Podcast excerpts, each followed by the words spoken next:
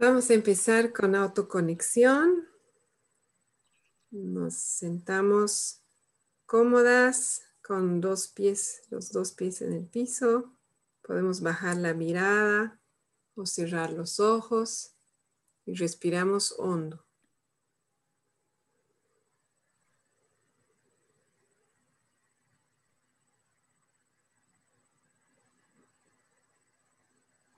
Vamos a poner toda nuestra atención en nuestra respiración.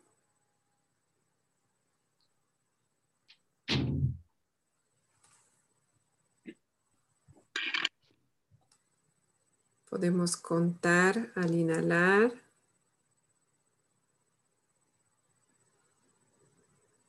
Y al exhalar.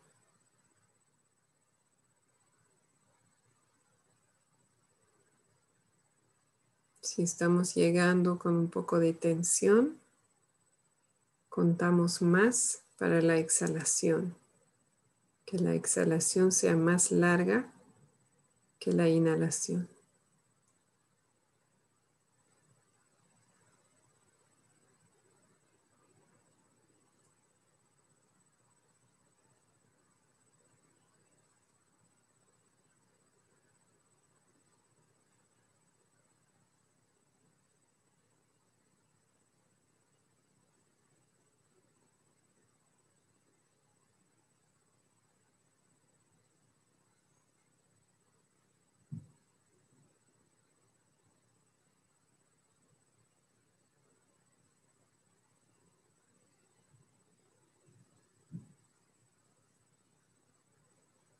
Y ahora vamos a poner nuestra atención en el cuerpo, haciendo como un recorrido mental de nuestro cuerpo.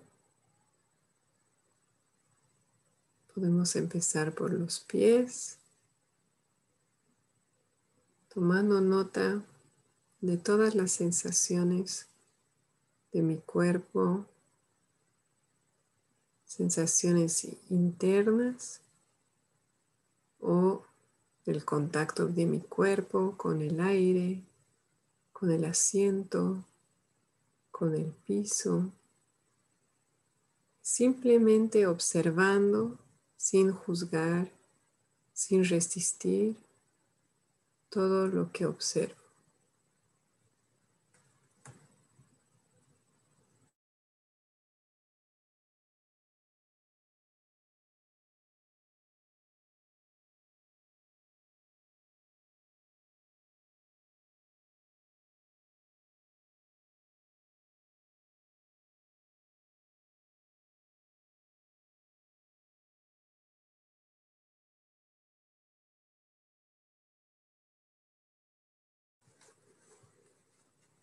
Si encuentro alguna sensación desagradable, simplemente la recibo como una mensajera. Me está avisando que hay algo importante para mí.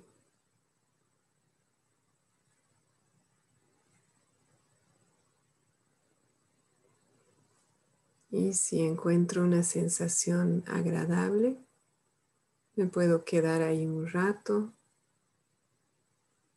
para sentirla plenamente.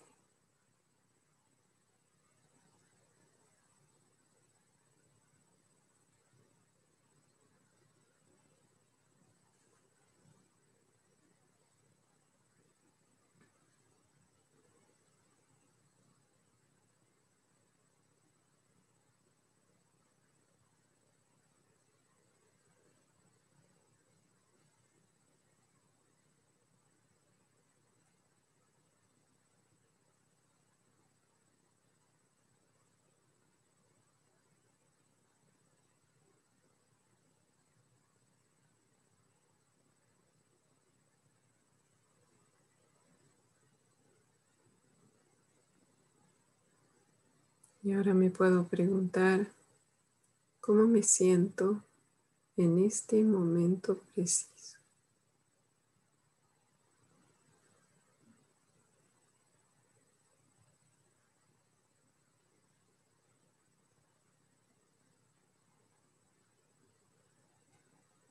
De igual manera, todo es bienvenido.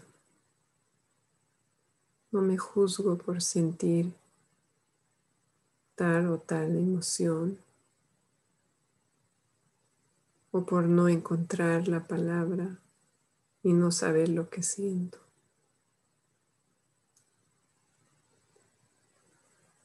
Cualquier experiencia interior es válida.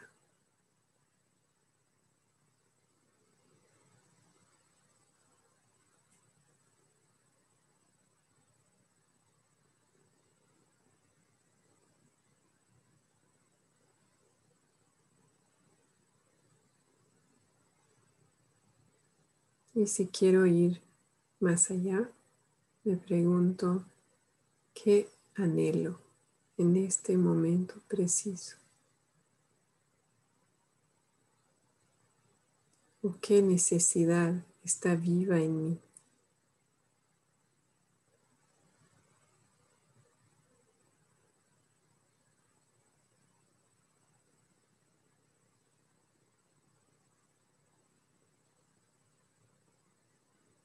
Pueden ser varias también.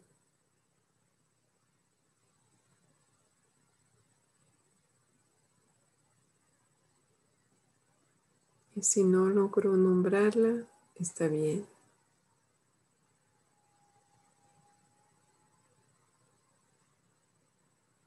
El mero hecho de hacerme la pregunta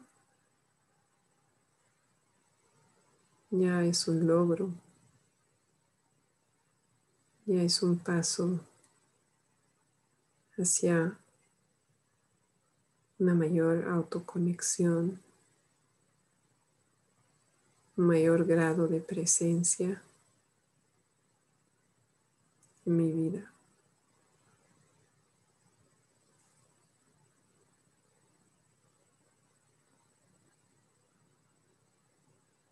Y cuando esté lista, listo, Puedo volver lentamente a la sala.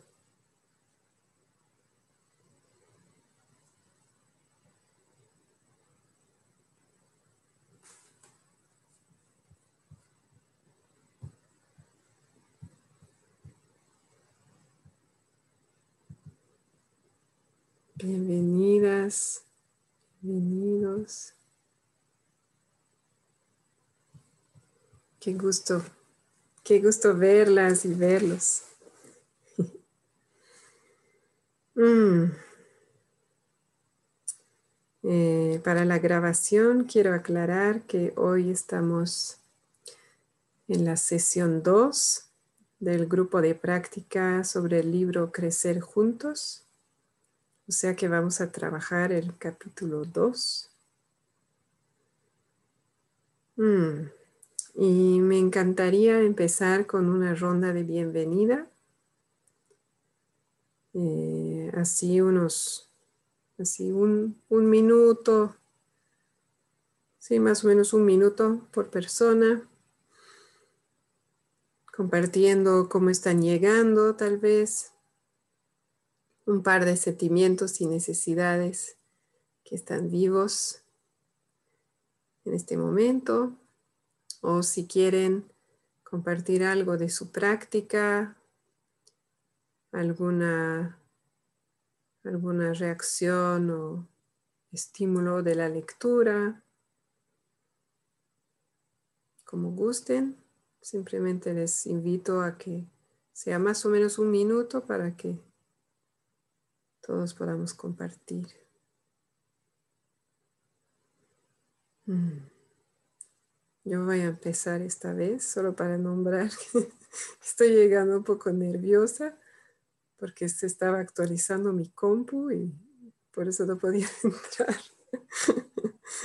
Entonces todavía estoy así, un poco agitada, pero feliz, muy feliz de verles.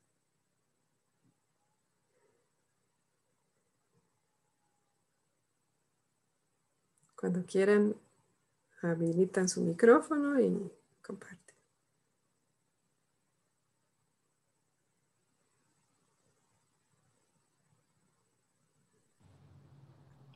Bueno, yo sigo.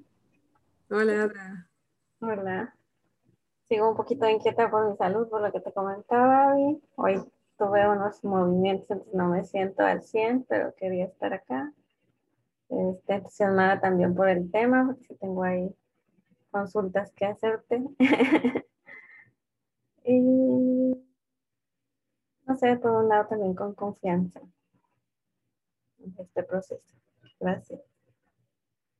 Gracias, Ana.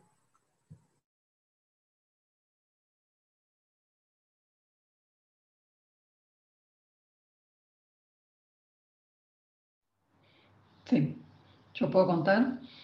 Adelante, Lea. Volví a Chile hace una semana y estoy en cuarentena, ahora en mi casa hace tres días. La casa estaba invadida de polillas. Hace tres días que estoy limpiando. Porque la señora del aseo no puede ingresar por la cuarentena. Así que estoy como cansada, contenta de estar sentada y haciendo algo distinto que limpiar. Mm. Gracias, Lea. Bienvenida.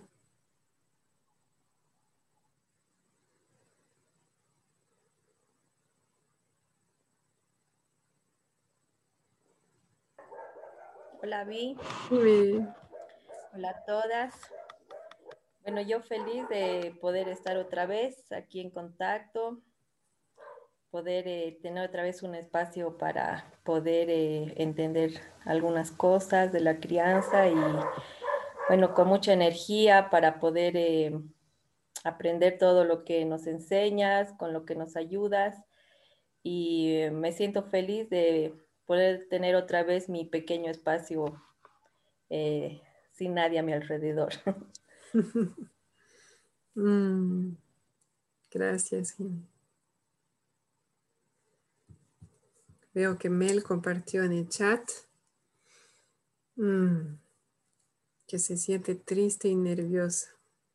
por ahora no puede activar la cámara. Gracias por compartir, Mel.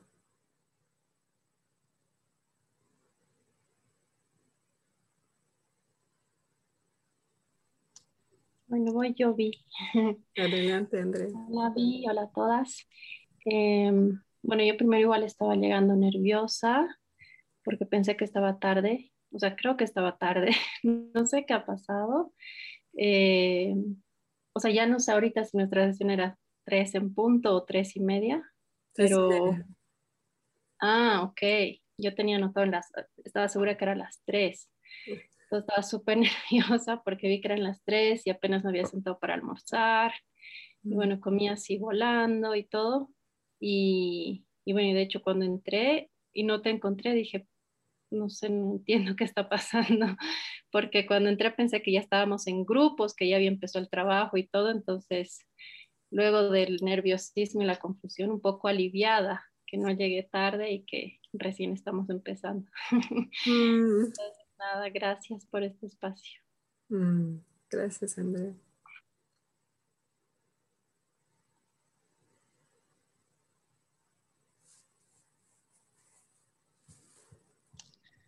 Bueno, hola a todas, hola Vi. Hola Luz. Eh, a mí me pasó un poco también como Andrea. Yo llevo con bastante dolor de cabeza y cansada. Mm. Vengo de un fin de semana de mucho trabajo frente a la computadora y bueno, eh, también pensé que estaba tarde, así que corrí para, pensé que era las, bueno, acá en la Argentina son las 4. Pensé que eran las 4 y eran las 4 y media y sentí como un alivio cuando sabía que, que, chequeé el chat y era 4 y media. Em, no sé quién puso en el asunto del grupo el horario, así que se lo agradezco porque me sirvió de ayuda.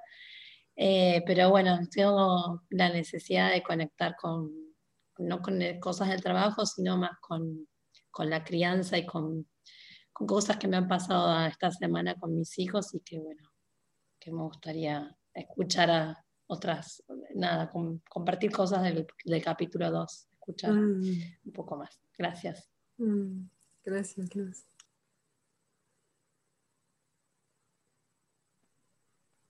Hola a todas. Fabi, hola. esta es la, mi primera clase, no pude estar en la, en la anterior, pero escuché la grabación y hice también el trabajo del libro. Pareció súper bonito y estoy contenta de tener este espacio eh, de personas que tenemos un interés común. Eh, me gusta mucho eso. Así que, nada, estoy alegre de estar acá. Mm, gracias, Fabi.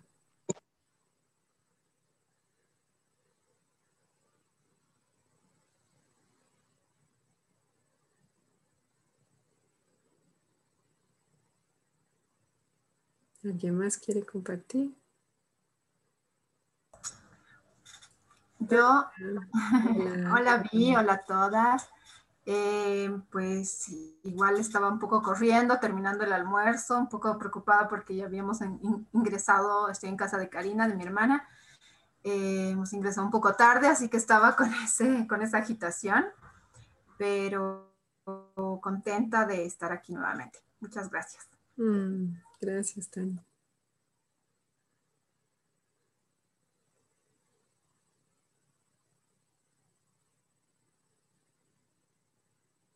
¿Alguien más?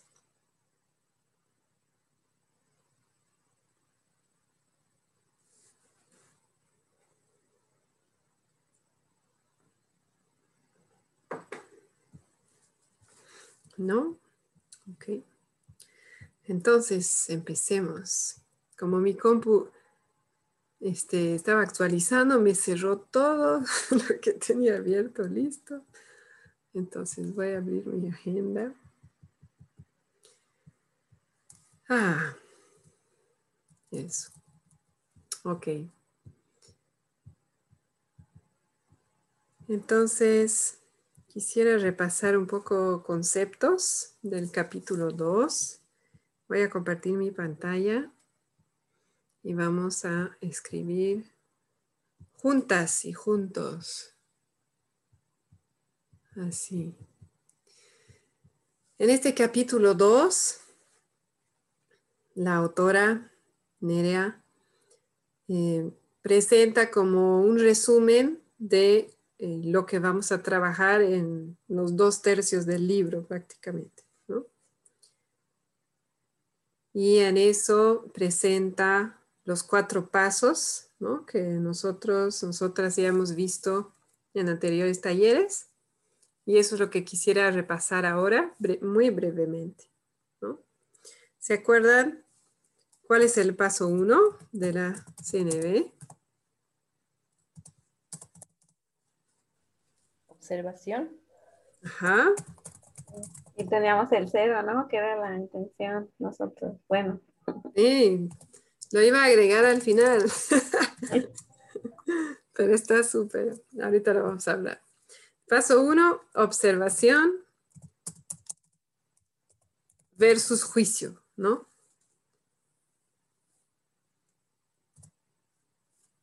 Diferenciando la observación de nuestras evaluaciones. ¿Cuál es el paso dos? Sentimientos. Sentimientos. Estaba leyendo los labios de Ada. Y... Súper. Paso tres. Necesidades. Y paso cuatro. Uy. Petición. Petición. o acción, ¿no? Como, como lo dice Nerea y es más, más, tal vez más fácil de entender, pero es petición, ¿no? Bien, y efectivamente hay un paso cero que dijo Ada, ¿no? que es la intención, que lo hablamos brevemente en el capítulo 1, y aquí no figura, pero yo sí lo quería volver a traer, em, porque creo que no se puede, en mi opinión, separar de los cuatro pasos. Entonces, con estos cuatro pasos más uno, vamos a hacer dos cosas. En realidad vamos a hacer muchas cosas, pero como dice en el capítulo, presenta los dos lados del diálogo, ¿no? ¿Se acuerdan cómo se llaman los dos, los dos lados, las dos cosas que vamos a hacer con estos pasos?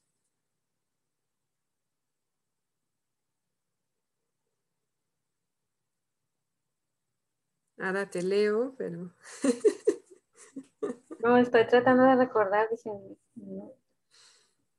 Entonces, lo primero es expre... Ah, la expresión honesta. Expresión honesta, ¿no? Ahí me voy a expresar yo utilizando estos cuatro pasos. Y por otro lado, escucha empática. Empática. Escucha empática.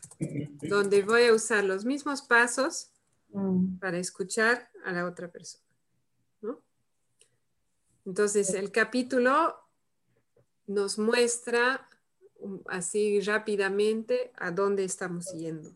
¿no? Y en los capítulos que siguen vamos a ir como más paso a paso. Aquí lo que quiero aclarar una cosa que dice Nere ahí, y es que antes de expresarme, es bueno mirar adentro. Más que saltar a, a ver, te quiero hablar, a ver, paso uno, la observación, ¿no? Te vi haciendo eso y me siento frustrada y necesito respeto y por favor estás dispuesto a, ¿no? Primero hacer eso en mi interior, darme un espacio para hacerlo yo conmigo. Puede ser por escrito, puede ser en mi cabeza, puede ser con un compañero, una compañera de empatía, de práctica. Pero darme ese espacio primero yo, que con la práctica lo vamos a poder hacer cada vez más rápido. Y con un estímulo que no es muy grande, tal vez lo vamos a poder hacer en cuestión de minutos antes de dialogar. Pero inicialmente vamos a necesitar más tiempo. Entonces, recordar darme ese espacio para primero mirar adentro. ¿Por qué? Porque, y aquí es porque, por esa razón yo quiero hablar de la intención. Porque yo puedo hacer los pasos, los cuatro pasos de manera mecánica y que no salga del corazón. Lo puedo hacer sin compasión, ¿no? Y ahí el resultado puede ser mucha desconexión. Puede ser peor incluso que mis patrones habituales, ¿no? Porque ahí hay como una discrepancia entre mi energía o mi intención y mis palabras. Y eso puede generar un choque para la otra persona, ¿no? Y luego tal vez mucha incomodidad o culpa para mí, porque ahí me doy cuenta que no estaba alineada ¿no? con, con, mi, con mis valores o con mi intención de conexión. Entonces, por eso vamos a tratar de recordar siempre antes de hablar, antes de dialogar, incluso antes de escribir. A mí me pasaba, por ejemplo, mucho, no sé cuántos emails escribí en mi vida así, con esa energía de, ¿no? de culpa, de culpar al otro. Entonces, al inicio de mi práctica, no me preguntaba, empezaba a escribir, a ver, a ver, ¿cuál es mi intención? ah, no, no, no, no. Entonces cerraba el email, ¿no? Y lo ponía como tarea primero trabajar el tema antes de escribir y decir nada. Entonces, ¿cuál es mi intención? Y yo antes, hace poco, hace un año tal vez todavía, yo decía que cuando trabajamos con nosotros y nosotras mismas, como autoempatía, no importa la intención. Pero descubrí, gracias a la Shell que sí importa, porque también puedo estar en como una pelea conmigo misma. Entonces, si yo quiero darme autoempatía, pero mi intención es castigarme, por ejemplo, mi intención es demostrarme a mí misma que soy una inútil, no importa que siga los cuatro pasos, me voy a hacer daño, no me voy a estar dando empatía. sino que voy a estar ¿no? con mis voces interiores ahí. ¿Ves? ¿Ves que eres una inútil? y te sientes frustrada. no, no funciona. Entonces sí es importante también ver mi intención cuando quiero darme ese espacio para ver qué pasa para mí. También quiero nombrar, que ya lo dijimos en otros talleres, que los cuatro pasos me ayudan a entrar a esa intención. Entonces, no es que no puedo hacer nada. Si estoy con energía de autocastigo, no puedo hacer nada. Pero tal vez si me doy cuenta de eso, puedo, por ejemplo, pedir apoyo, pedir a, alguien que me acompañe, ¿no? Porque me doy cuenta de que yo estoy en autoculpa y necesito a alguien que me apoye, ¿no? Con amabilidad, sin consejo. Y eso me, va a facilitar la tarea. Pero si hago los cuatro pasos, ¿no? Tratando de conectar con mi corazón, sí me va a ayudar a transformar mi intención. Entonces, por ahí empiezo con intención de culpar al otro y termino con intención de conectar y entender qué le pasa al otro. Eso es lo óptimo. Hola Mel, bienvenida. Entonces, eso es concepto de base. Ahora, salvo que tengan una duda muy urgente, quisiera que leamos un poco lo que, lo que dice Nerea.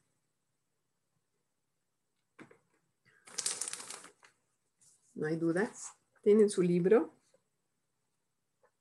¿Tienen ganas de leer? ¿Algunas? ¿Sí? Ok. En la página 38 Allí yo les invito a la persona que quiera leer que abra su micrófono y vamos a leer cada punto. Una persona puede leer cada paso. Ahí vamos a ver el proceso de expresión honesta. Entonces, el ejemplo es, mi hija siempre que lleva algo a la sala, lo deja tirado y aunque se lo recuerde, no lo recoge. Dice, espera, espera, luego, pero ese luego nunca llega. Entonces aquí, ¿no? Va a usar, Nerea usa los cuatro pasos para mirar adentro primero. Pues adelante, si quieren leer, una persona lee observación, otra sentimientos, así.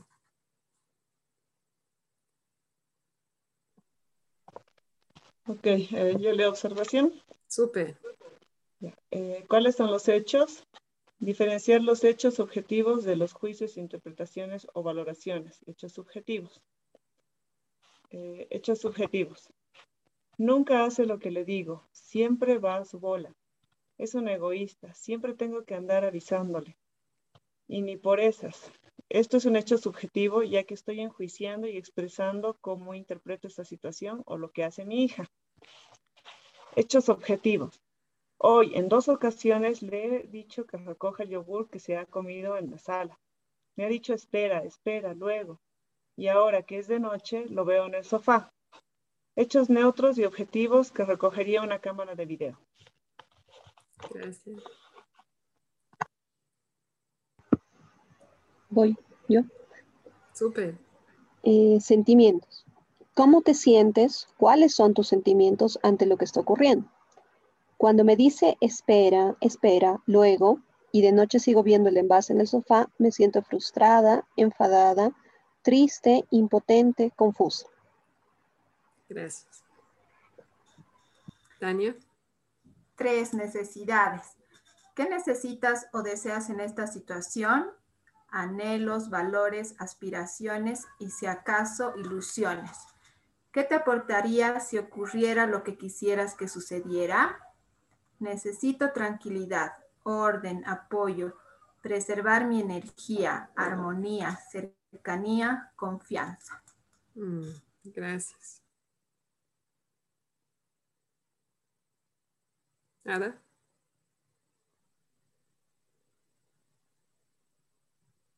No se te escucha. Ahí. Sí. Mm, la acción o petición. ¿Qué quieres, qué te quieres pedir a ti misma y qué a tu hija para que estas aspiraciones profundas sean cuidadas en esta situación?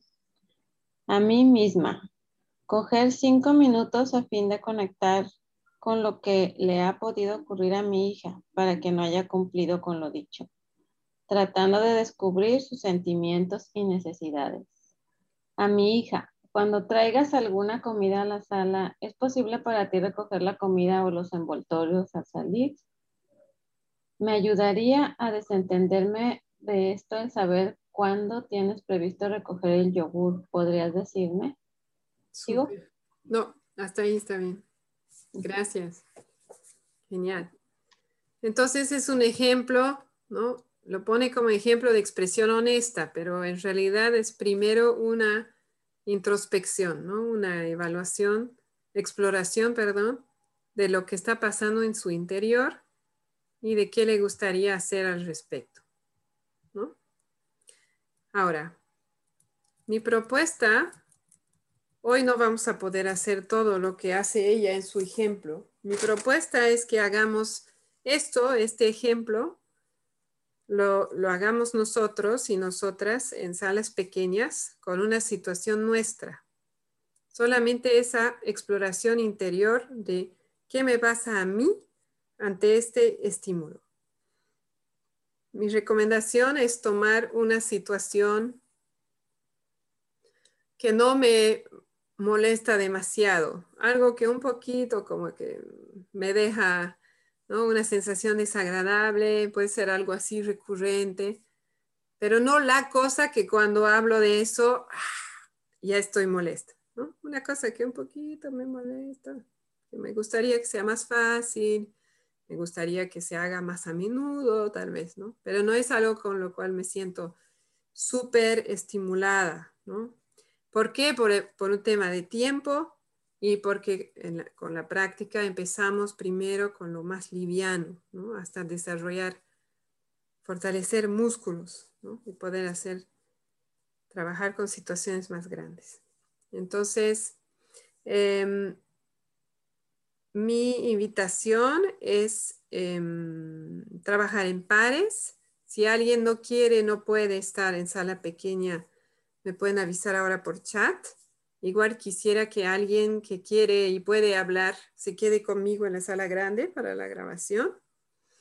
Y les voy a dar 20 minutos con la intención de que cada persona trabaje lo suyo durante 10 minutos. Entonces pueden poner un temporizador para 10 minutos y al cabo de 10 minutos intercambian.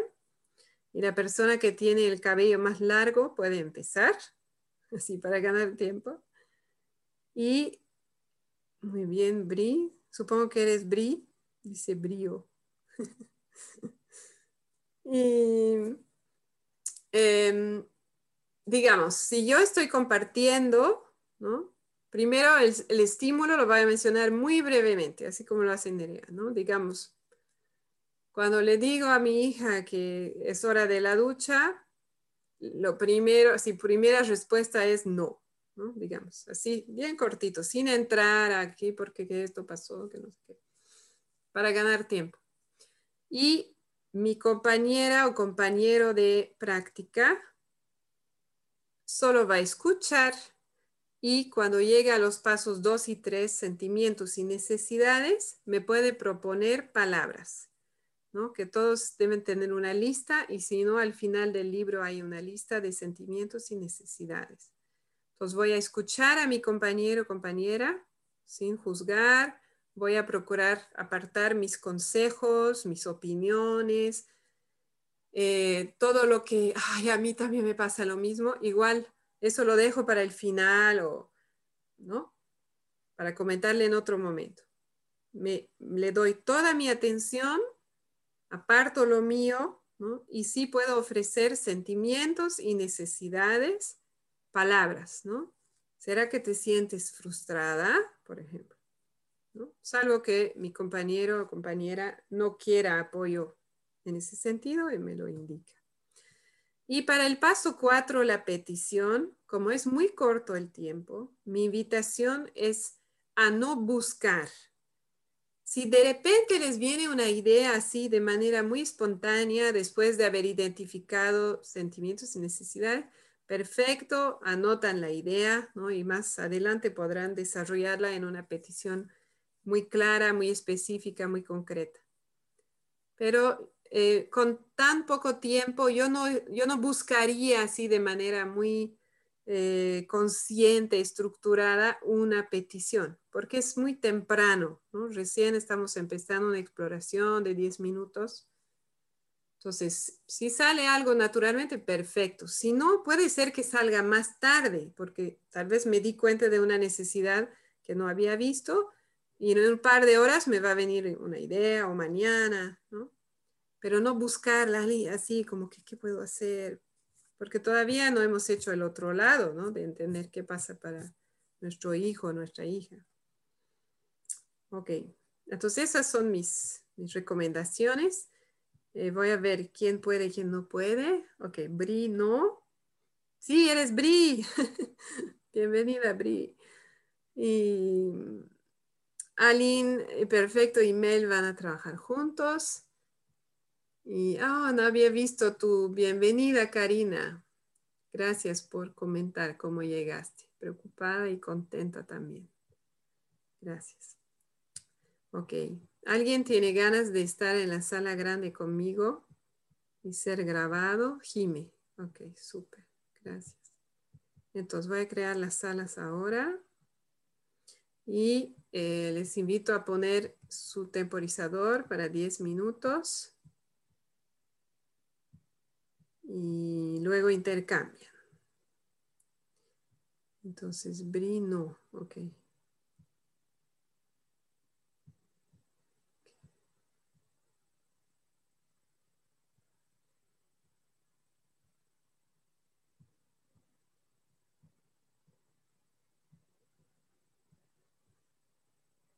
Ah, tenemos número impar.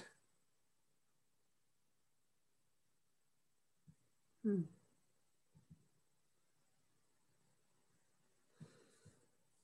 Ahora, ¿qué hago? Ah, tengo una idea. Eh, eh, ¿Alguien más estaría dispuesto a estar en la sala grande conmigo? Y las dos personas que se quedan trabajan. ¿no? yo les guío, pero no, no trabajo lo mío. Así arreglamos el número impar. ¿Puede ser? ¿Ada? Ya, súper. Eh, entonces, no aceptes, por favor, la invitación porque ya estabas asignada. Entonces, no aprietas el botón y, y lo cierras y ahí ya va a estar. Ok, súper. Les mando a salas pequeñas 20 minutos. Listo. Cualquier problema, hay un botón de ayuda, lo aprietan y yo puedo ir. Bien. Ya está.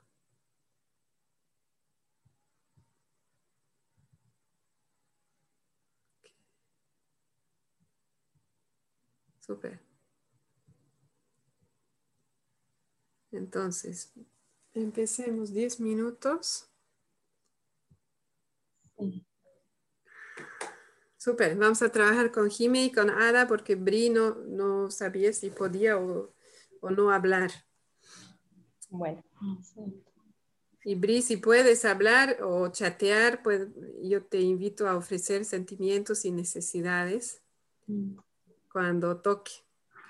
¿Quién tiene pelo más largo? Jimmy. Súper. ¿Estás lista? Sí. Ya, adelante. Bueno, eh, justamente hoy, cuando estábamos almorzando, mi hijo mayor de 8 años eh, viene tarde al almuerzo sin zapatos y estábamos almorzando afuera en el parrillero. Y eh, bueno, dejamos que almuerce así porque es un tema repetitivo de que se ponga zapatos después de la ducha. Y bueno, almorzamos y después de almorzar le dijimos que vaya a ponerse los zapatos para que nos venga a ayudar a recoger la mesa. A lo que él responde que eh, él no iba a recoger la mesa. Entonces yo le dije, sí, tienes que ayudar porque tu papá cocinó, yo voy a lavar los platos y así tú nos ayudas a levantar la mesa, vamos a terminar más rápido. Entonces su papá le dijo, ve, ponte tus zapatos y vienes a ayudarnos con la mesa.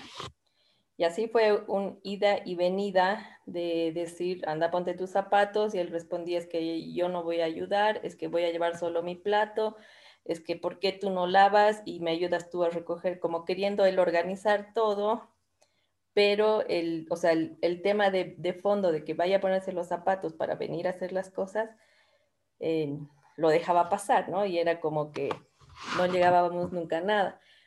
Sin enojarnos, sin pelear, sin nada, porque quizás en ese momento se dio así, porque en otros momentos no se da, pero era una situación en la que lo veíamos a él queriendo imponer eh, tal vez em, sus propias órdenes, ¿no? No sé si esa sería su idea, ¿no? Pero bueno, la, la observación mía era que nosotros decíamos algo y él decía todo lo contrario, ya sea en lo de la mesa, en lo de los zapatos y todo lo que queríamos hacer con su papá.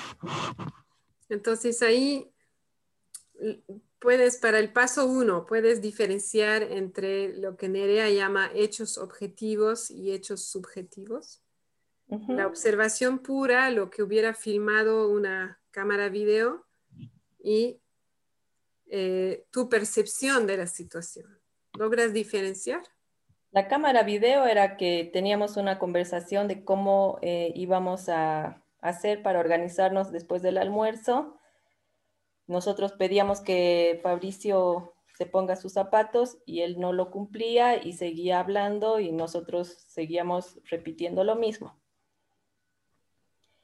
Y por ahí los hechos eh, subjetivos, no, objetivos serían, ¿no? No, subjetivos.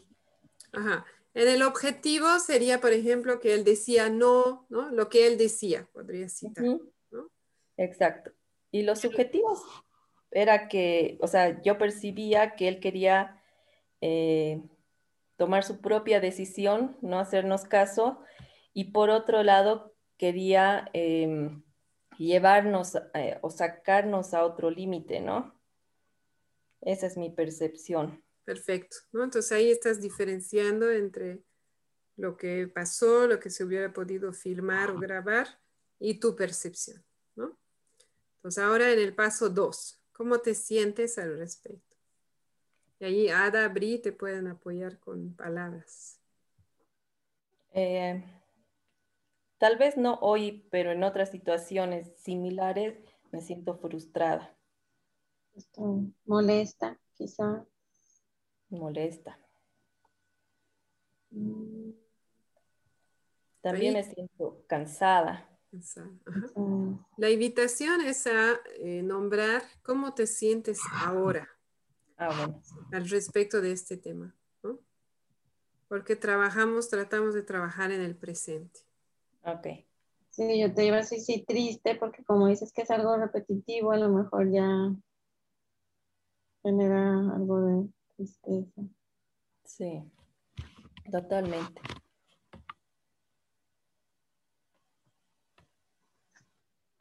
De necesidades, yo creo que quiere ser entendida.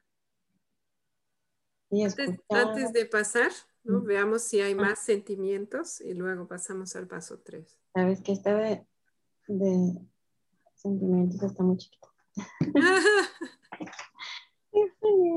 no sé si también me siento resentida. Mm. Al ser repetitivos me siento resentida. Mm, resentida.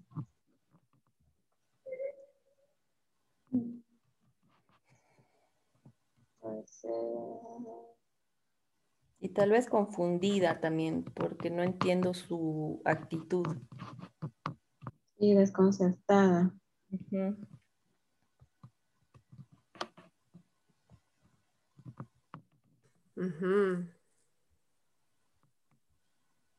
Ya dijiste cansado.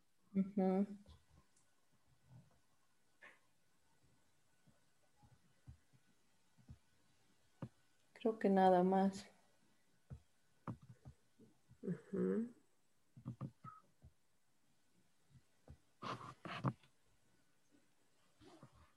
¿No te lleva un sentimiento así como de incapacidad, de que no... Eso, impotencia, iba a decir como impotente de no poder resolver.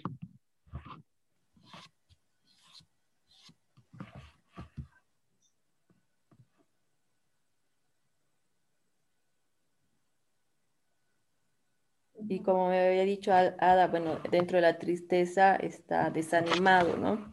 Mm. Genera desánimo a la larga de, que sea tan constante y no poder llegar a algo, ¿no? Más eficaz o no sé.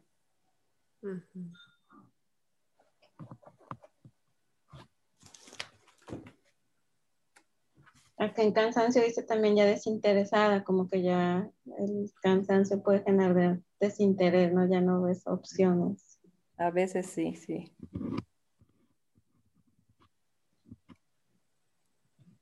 Mm. O desmotivada también ya.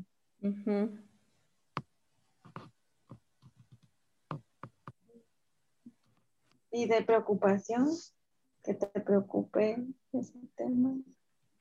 O lo de los zapatos, como que ahí se juntaron dos, ¿verdad? Dos temas.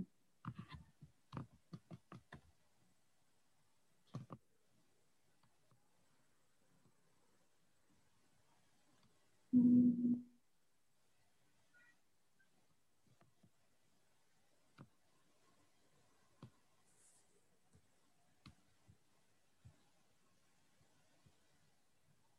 a lo mejor también como harta ya de... Sí, eso sí. De la situación. Sí, totalmente.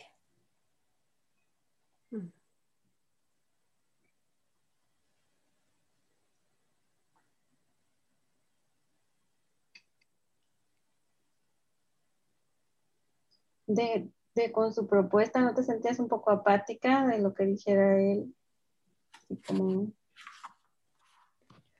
eh, sí, sí, era, tal vez em, hoy fue una lucha de poderes.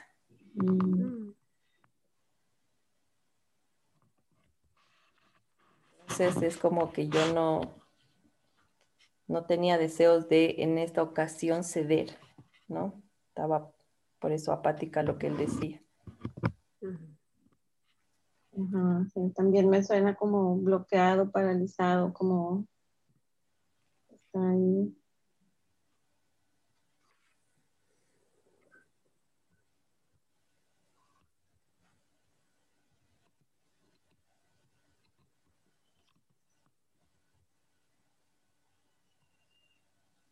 A mí se me hace como frío el resentido que también te, como que te daba esa frialdad ya de... Sí, mm. exacto.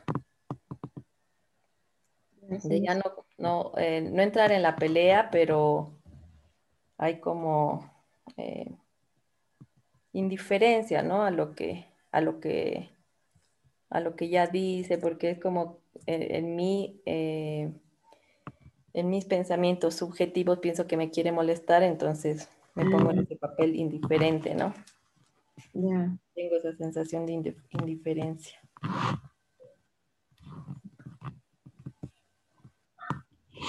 Pues ahí sí ya pasamos a... las necesidades. A necesidades. Mm. Ya nos mandaste. Yo creo que tengo necesidad de, de cooperación, de armonía.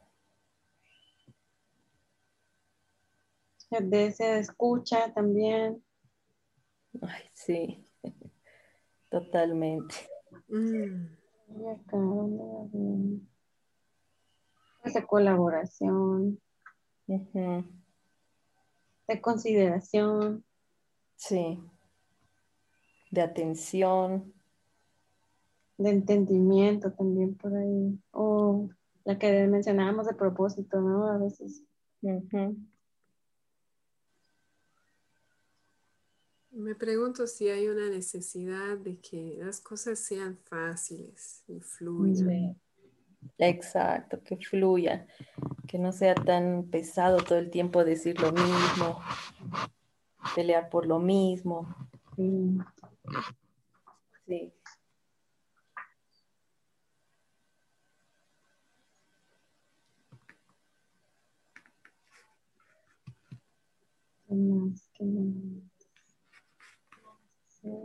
También no sé si tengo una necesidad de honestidad de parte de mi hijo, ¿no? De, que me diga algunas cosas, por qué se comporta así, o no sé, o que me diga en su momento no, no quiero y listo, digamos, ¿no? Y que no se ponga en ese papel, en ese juego que él hace con nosotros. Tengo esa necesidad de honestidad, sinceridad. ¿Cómo eso qué te daría? Eh, mayor entendimiento, mm. claridad. Mm.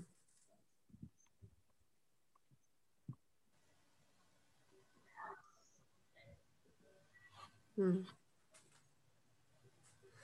¿Cómo te sientes con eso como necesidades? Para pausar ahí y, darle espacio a Ada. Eh, bien, eh, sobre todo en algunos sentimientos he tenido claridad y me ayuda a, poderlo ver de otro lado también. Mm. Entonces recuerden que esta es solo una cara de la moneda, ¿no? Y lo estamos haciendo rápido. Súper. Entonces, si tú te sientes tranquila con eso, yo te invitaría como que a, como que a dejar eso así que esté ahí en tu mente, ¿no? Y ver qué pasa, que de repente más, más tarde vas a tener más claridad o se te va a ocurrir qué puedes hacer al respecto. ¿Sí? Gracias, Ada. Entonces, Ada, voy a aumentar un poquito el tiempo porque seguro los otros grupos tienen lo mismo. Pero tal vez si puedes comentar el estímulo más cortito y así pueden ir avanzando. Sí, me, eh, me, es así como, como complicado que digo, ¿cuál es uno sencillo? ¿Cuál es uno sencillo? Este, a la noche que la chiquita no se quiere lavar los dientes y ella tiene una afección en los dientes muy parecida a la hija de Brice. Entonces, a mí es algo que me detona mucha preocupación. Entonces, es, esa es la situación.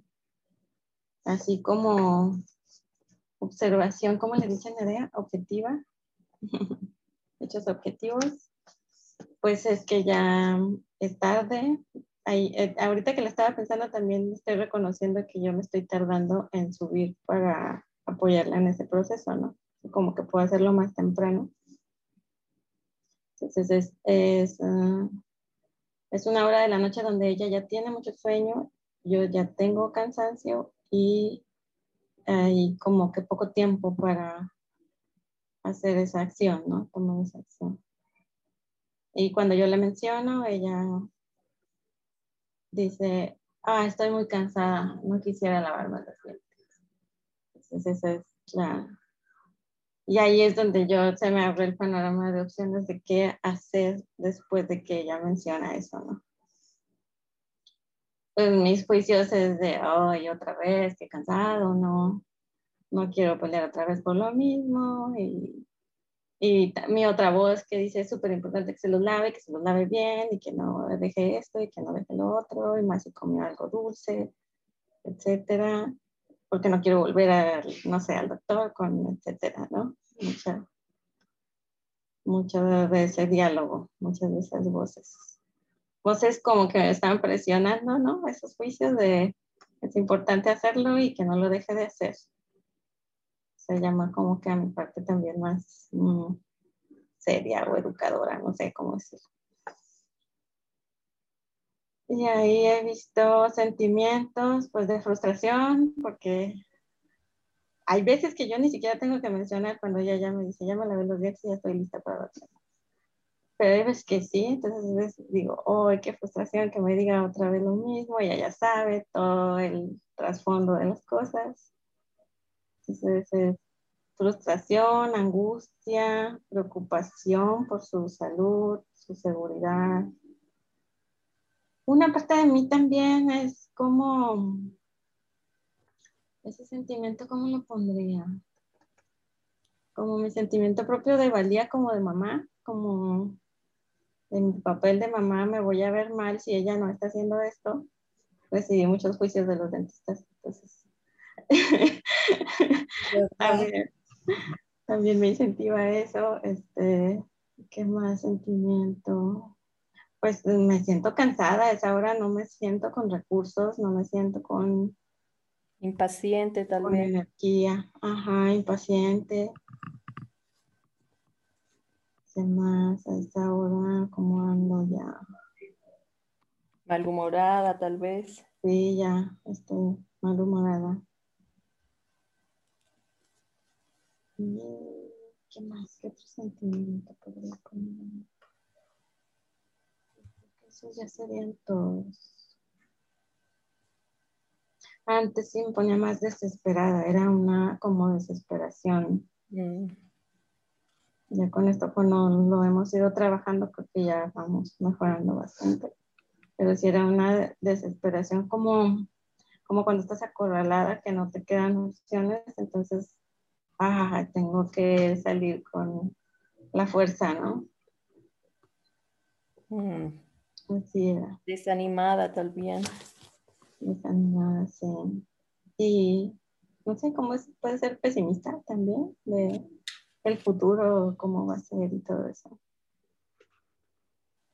Sí. Y pues, no sé si quieres ya brincamos a necesidades. Necesidad. Aquí a veces me confundo si puedo necesidad para ella o para mí, nada más para mí en este caso, ¿verdad? Sí, sí, ¿no? Pues, mm. puede ser una necesidad Em, como que tú tienes una necesidad, no hablaste de salud, digamos. Ajá, ándale. Puede ser la necesidad de salud en general, que te incluye a ti, la incluye a ella. Sí, sí, de salud, de paz, de, de descanso, de qué más, de pues de comprensión, quisiera que alguien entendiera Igual también como de apoyo. Conexión, tal vez. Pudiera apoyarnos. Necesidad de realidad compartida, yo creo a veces que, que ella también se diera cuenta que ambas estamos cansadas y agotadas. Mm. Consideración, respeto, ¿no? Esas no me suenan tanto. ¿no? Si quisiera como que compartiera conmigo la responsabilidad, puedes hablar de realidad compartida. El propósito, no sé, por ahí.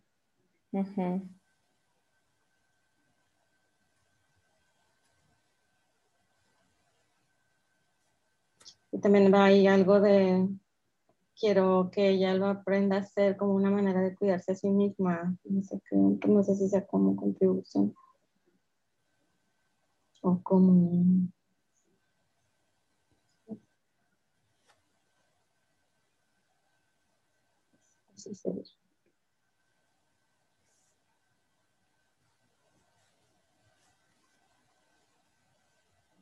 Igual me quedo con esas yo para trabajarlas, ¿verdad? Interna, internamente. ¿Cómo te sientes con esas necesidades? ¿Has, visto algo nuevo? Sí, más confortada.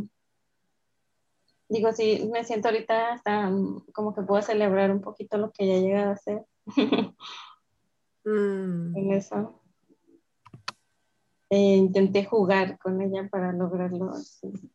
Ay, los señores dientes se van a quedar sucios o cosas así. Que era todo un reto para mí en esos momentos cuando cansada.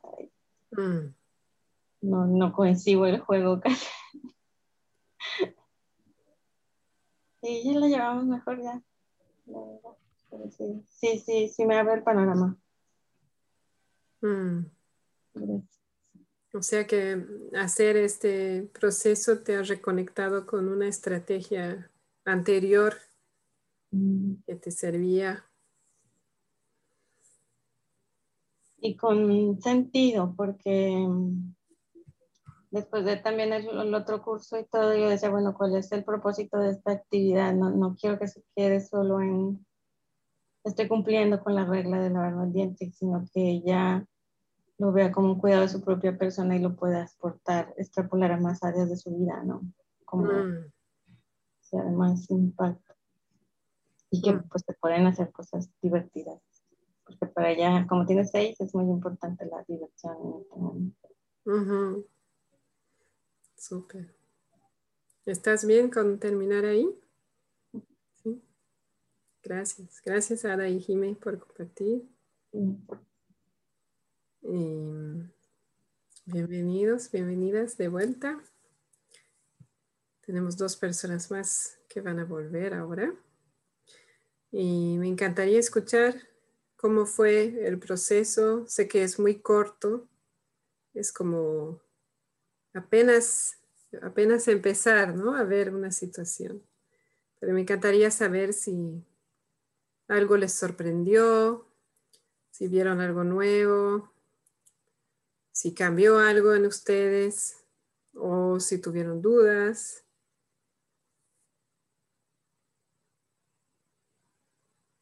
Luz. Eh, hola, Vi. Em, bueno, me tocó con Karina eh, y creo que em, algo que las dos vimos a, hablar de los sentimientos y necesidades que, nos surgía cada una, eh, luego hacer la observación, enseguida a las dos nos salió la necesidad de, de nuestro hijo, de nuestra hija, digamos, como sin quererlo, pero hablando de nuestras propias necesidades, enseguida pareció claro, porque en realidad creemos que, como que fue, a mí me, hacer la práctica de qué me pasaba a mí, también enseguida en ese proceso pude visualizar un poquito de, lo que en realidad le estaría pasando a mi hijo en ese momento cuando yo le estaba pidiendo algo que, ¿no? Como que, y a Karina le pasó un poco lo mismo, eh, fue como sin querer lo que nos salió.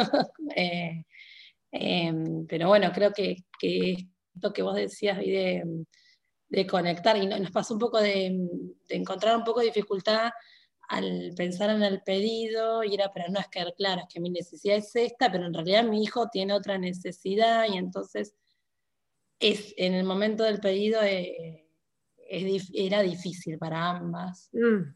Em, pero bueno, eh, a mí me llamó la atención esto. Mm. que ya el propio ejercicio invita o me invitó a, mirar la necesidad viva de mi hijo que no lo, que cuando mm, eh, eh, en el momento que me había pasado eso, no tuve, no tuve ese momento, nunca me pude a pensar, claro, me está respondiendo esto porque tiene esta necesidad, no, como el, enojo por ahí, lo que estaba vivo en mí en ese momento. Gracias por nombrarlo. O sea, en otras palabras, el darme espacio para escucharme a mí y entender qué me pasa a mí, crea un espacio interior para empezar a imaginar qué mm. pasa con mi hijo o con mi hija en la misma situación, ¿no? De manera muy natural. Sí. Y, claro, para las personas que no tuvieron esa experiencia, eh, quiero volver a decir, ¿no? lo hemos hecho en muy poco tiempo. Es como que eh, apenas hemos rozado la superficie de lo que nos pasa con esta situación. Porque aunque sea una situación pequeña, igual fácilmente podríamos dedicarle 20 minutos o algo así, solo para mirar adentro y entender qué pasa para mí. Y ahí más fácilmente se va a abrir ese espacio y en cuanto a la petición, también me encanta que hayas dicho eso, Luz, porque mi preferencia, digamos, sería hacer los dos procesos ah, y yo conmigo ¿no? Es decir, sin entrar a dialogar, sino ver qué pasa para mí y ver qué pasa para mi hijo. Y recién, o sea, imaginar, ¿no? ¿Qué pasa para, para mi hijo y hija? Y recién ahí ver qué petición me viene. Em, porque ahí es como que la, imagen está más completa. Pero también pueden venir ideas, por eso no hay reglas así cuadradas, porque de repente yo hago este proceso interior y me doy cuenta, que puede pasar a veces, que no tiene nada que ver con mi hijo. O sea, puede ser que hay un estímulo ahí, pero al trabajarlo yo me doy cuenta que en realidad lo que él hace o ella hace está perfectamente, ¿no? No hay ningún problema, sino que me está estimulando en mí algo mío, ¿no? De, de, mi historia, de otro ámbito de mi vida, y ahí me doy cuenta que en realidad no necesito resolverlo con él o con ella. Entonces, por eso es, también es bueno eh, empezar conmigo. Gracias. ¿Alguien más quiere comentar algo? Tania. Sí, vi. Trabajamos con Andrea y em, bueno, salieron varias cosas interesantes. Eh, una de ellas era, bueno, eh, que quiero mencionar es el momento de la observación antes del sentimiento, también eh, vino a mi mente los pensamientos que pasan en ese momento, ¿no? O sea, el pensamiento que, que, que está en tu cabeza y, que, y la historia que te haces, em, y que provoca después, obviamente, una reacción, digamos, ¿no? Sin entrar en detalles, este, eh, había, digamos, una reacción de enojo detrás de un pensamiento. Y después de eso, eh, Después de eso, este, también veíamos, cuando veíamos las necesidades nuestras, eh, ahí estábamos un poco con la dificultad de que algunas necesidades tenían que ver con que necesitamos que nuestros hijos, digamos, sean más autónomos e independientes, digamos, ¿no? Entonces, una necesidad de que ellos se sepan autocuidar solos, por ejemplo, ¿no? Entonces ahí eh, hablábamos sobre que esa necesidad para nosotros sería de, que la necesidad de tranquilidad nuestra, ¿no? Pero para proyectamos esa necesidad en los hijos, ¿no? Como pedir que sean de una forma para que tú estés tranquila, digamos, ¿no? Entonces era ahí como que, bueno, sí queremos que nuestros hijos sepan autocuidarse, sepan tomar sus propias decisiones acertadamente, etcétera, ¿no? Y cuando creemos que no lo hacen, pues no sé, ahí se provoca ciertas, ciertas reacciones quizás, ¿no? Entonces mm. ahí, eso, eso quería comentar, ¿no? Las necesidades nuestras versus las necesidades proyectadas en nuestros hijos eh, y que queremos que ellos sean así, que creemos que ellos necesitan algo, digamos. Eh, y eso, ahí, ahí quedamos, nos quedamos conversando también sobre ese tema, ¿no? Mm. Diferenciando lo que es nuestro y lo que queremos de ellos. Genial. Gracias, Tania. Ahí eh, quiero aprovechar primero sobre el tema de los pensamientos. Eh, el identificar mis pensamientos es súper interesante, ¿no? Me va a ayudar a tener más claridad, porque en ese paso uno, eh, no es, no, probablemente no sea suficiente solamente nombrar la observación, sino realmente poder diferenciar y darme cuenta de que, ah, yo estoy pensando de que, no sé, tengo un juicio ahí, ¿no? De que es por flojera que no lo quiere hacer, digamos. Y la observación, ¿no? Entonces ahí darme cuenta de que, ah, entonces en realidad en parte mi reacción se debe a ese pensamiento mío, porque eso es lo que pasa, ¿no? Que nuestros pensamientos nos, nos generan emociones y reacciones. Entonces, más me doy cuenta, más los hago conscientes, más los voy a poder, eh, voy a tener la elección de apartarlos por un momento y, tener la curiosidad de entender qué pasa realmente. Sobre el tema de las necesidades proyectadas, como dijiste, que me, gusta la expresión, ¿no? Eso también es súper interesante porque yo puedo querer, por ejemplo, ¿no? el bienestar de mis hijos, todos los Los papás y las mamás queremos el bienestar de nuestros hijos. Pero cuando, ¿no? Por ejemplo, queremos su autonomía, ¿no? O su autocuidado, o necesidades así como, como dijiste, Tania, que, que proyectamos. Podemos preguntarnos, ¿no? ¿Eso qué me da? Y ahí llegamos a, como tú decías, ¿no? A mí me da tranquilidad, por ejemplo. Pero también hay, como una línea muy delgada entre que esa necesidad proyectada en realidad es una estrategia. Por ejemplo, yo quiero que mi hijo sea autónomo, pero en el fondo es como una estrategia mía para conseguir otra necesidad.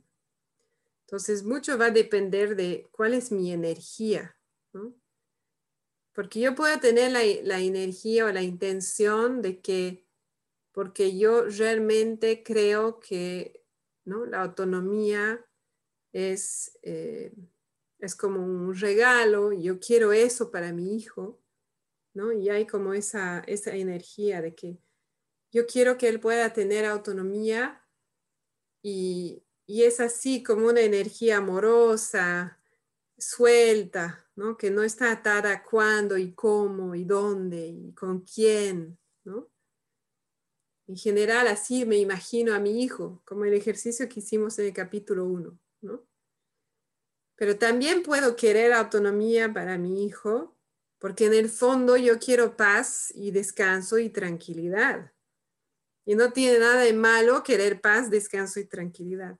Lo interesante ahí es simplemente reconocer, porque en ese otro, en esa otra situación, mi energía es distinta es más tensa, ¿no? Es más como que, por eso quiero que se, ¿no? Que se, que se duche sola o que se, que haga sus tareas solo o lo que sea, ¿no? Que quiero que sea autónomo, pero en el fondo, en, ese, en esa situación particular, es para mí, es que yo, yo quiero estar más tranquila. Entonces, simplemente reconocer eso, porque una vez que lo pueda hacer consciente, nuevamente tengo más selección. Si me doy cuenta de que en realidad lo que busco es tranquilidad, entonces, ¿qué otras opciones tengo para conseguir esa tranquilidad? Si me doy cuenta de que en esa situación particular mi hijo o mi hija no se siente listo o lista para, para hacerlo solo. Entonces, ah, pero puedo conseguir tranquilidad de esta otra manera. Entonces, ahí me puedo preguntar, ¿no? ¿Cuál es mi intención? ¿Qué es lo que realmente quiero en el fondo? ¿Qué es lo que busco?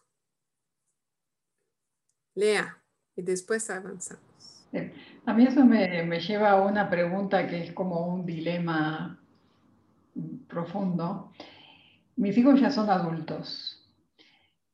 Entonces, yo puedo querer que ellos sean responsables, autónomos, puedo querer muchas cosas para ellos, pero ellos van a hacer lo que les parezca. Ya a esta altura entonces, aun cuando, si ellos son pequeños, todo lo que nosotros queramos para ellos, de algún modo, es como, como medio invasivo, digamos, porque es querer que ellos sean como nosotros queremos que sean. Y quizás ellos van a ser de otra manera distinta, muy probablemente van a ser de una manera distinta a lo que yo quiero aunque lo que yo quiera sean cosas positivas, que sea una persona de bien, que sea autónomo, que sea responsable, que sea, no sé, eh, no importa que yo lo que quiera sean atributos positivos. El problema es que es lo que yo quiero y no lo que ellos quieren. O sea, me quisiera reformular a ver si te entendí bien. Yo lo que estoy escuchando es que em, me recuerda lo que decía Marshall, que en el fondo no puedes obligar a nadie, y, tomaba el ejemplo de sus hijos, a hacer nada. ¿A eso vas? Sí, no solamente a hacer, sino a hacer. Ajá, sí. Porque en el fondo no importa lo que tú quieres. Es que yo creo que es una paradoja que como padres tenemos que nosotros queremos algo en particular para nuestros hijos, que sean felices, que esto, que el otro, pero eso tiene nuestro punto de vista, lo que nosotros consideramos que es ser feliz, lo que nosotros consideramos que es ser responsable, lo que nosotros consideramos, etcétera, etcétera, etcétera. Entonces, de algún modo, es como, como un dilema que los padres tienen entre ese querer cosas positivas para los hijos y al fin y al cabo quizás los hijos quieran otras cosas distintas mm. a lo que nosotros queremos. Y ya. Mm, gracias. Ahí lo que yo, lo que me viene es esa diferencia entre la necesidad y la estrategia que yo puedo hablar de responsabilidad como una necesidad, pero como decías, Lea, ¿no? en mi cabeza esa necesidad se ve así, como que tal vez la responsabilidad yo la asocio con puntualidad, con honrar compromisos, con sacar la basura, con otras cosas más específicas, ¿no?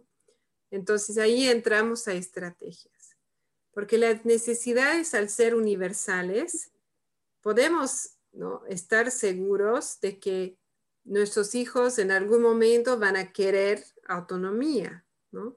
van a querer eh, consideración, van a, van a querer eh, tener creatividad en su vida, ¿no? qué sé yo, todas las necesidades que están en la lista. Pero no necesariamente se va a ver como nosotros imaginamos. ¿no? Eso de hecho. Entonces, la intención de utilizar la CNB en la crianza es que al nosotros y nosotras integrar estas herramientas y esta, eh, esta manera más abierta, digamos, de, em, de, de, ver a las personas e incluso a los comportamientos, que a través de eso les podamos dar más herramientas para que ellos y ellas encuentren estrategias más, más probables, de, más propensas a satisfacer sus necesidades. Porque en el fondo, cuando no sabemos, no, no tenemos conciencia del concepto de necesidad, buscamos satisfacerlas de manera inconsciente y por lo tanto muchas veces con estrategias que no son muy efectivas. Entonces busco amor, pero si ya me sentí herida antes, voy a tomar estrategias que en realidad me dan protección y no amor, por decir. Entonces la intención es realmente compartir con ellos esas herramientas. Y yo, y, Lea, también te escuché decir, ¿no? Tus hijos ya son adultos, entonces obviamente para ti va a ser distinta, distinto ese compartir, porque ya no estás con ellos todos los días, ¿no? Es, es diferente. Pero aún así, yo creo que CNB es contagiosa.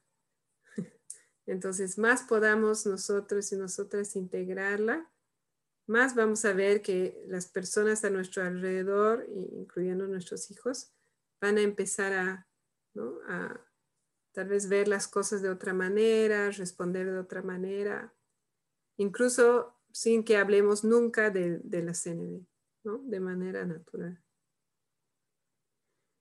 ¿Está bien, Lea? ¿Te capté tu, sentido?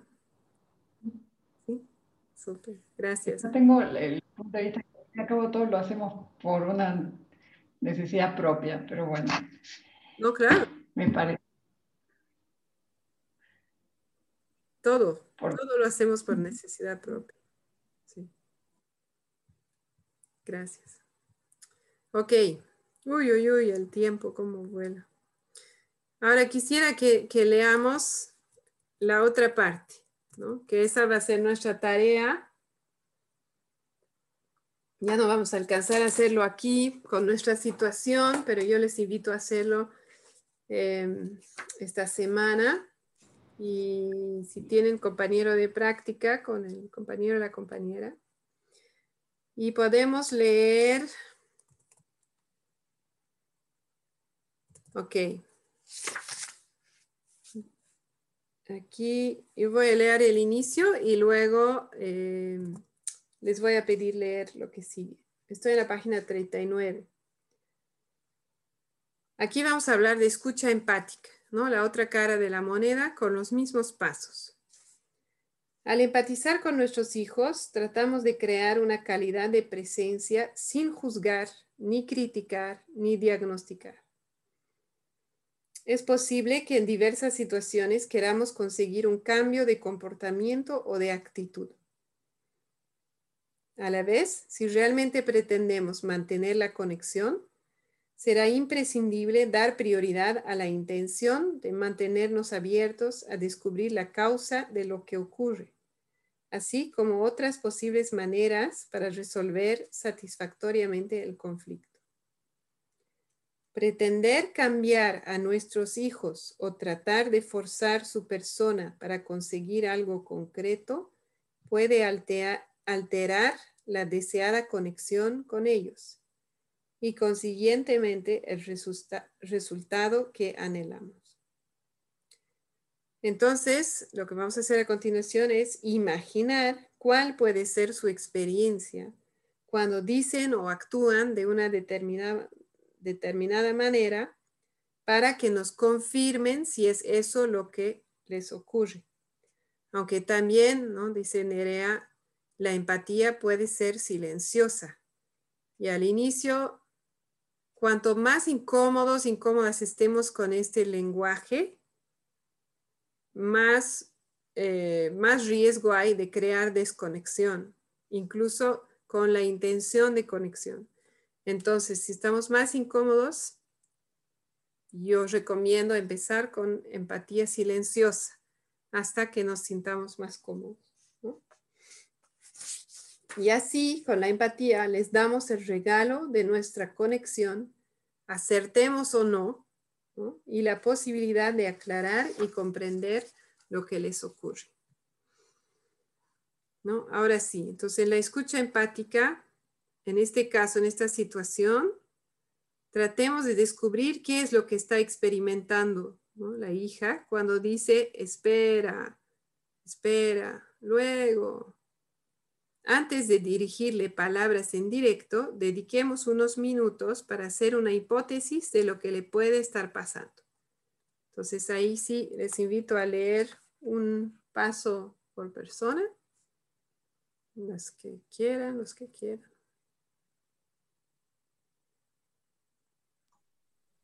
Ya empiezo si quieres. Observación. ¿Cuáles son los hechos?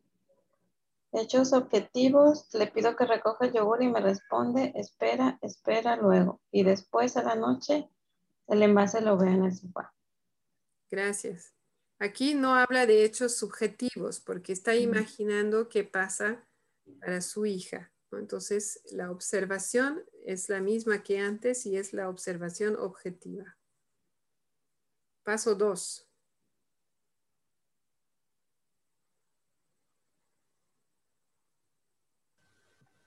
Sentimientos. ¿Cómo imagino que se puede sentir con lo que está ocurriendo? Se puede sentir agobiada, impotente o molesta. Gracias, Gil.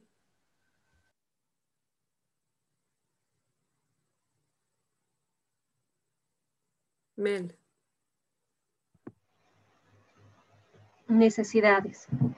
¿Qué puede desear necesitar en esta situación?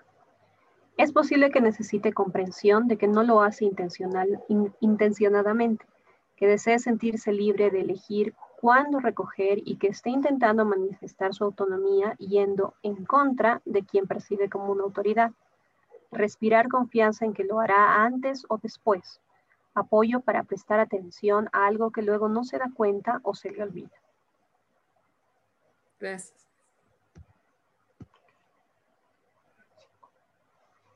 Adelante, André.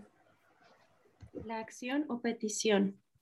¿Qué acciones le gustaría realizar para satisfacer sus necesidades?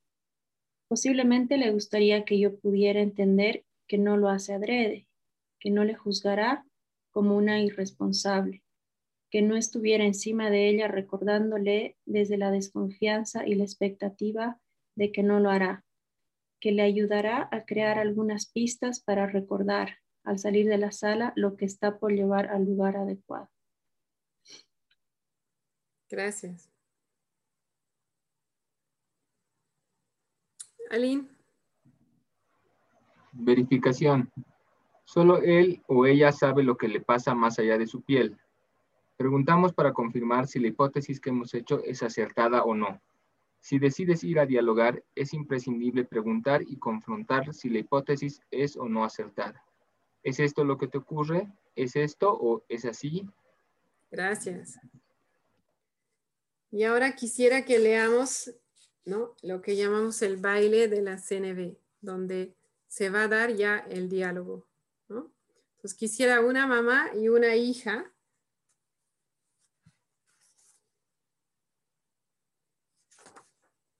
¿Quién quiere ser mamá?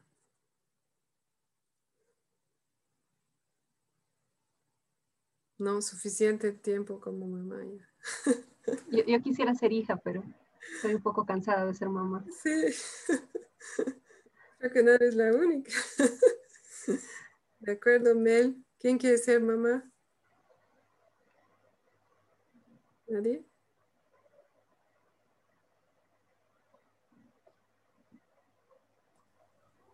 Yo. Tania, súper, valiente. es su juicio. para tener una hija como yo, sí. súper. Entonces, vas a empezar en la página 41.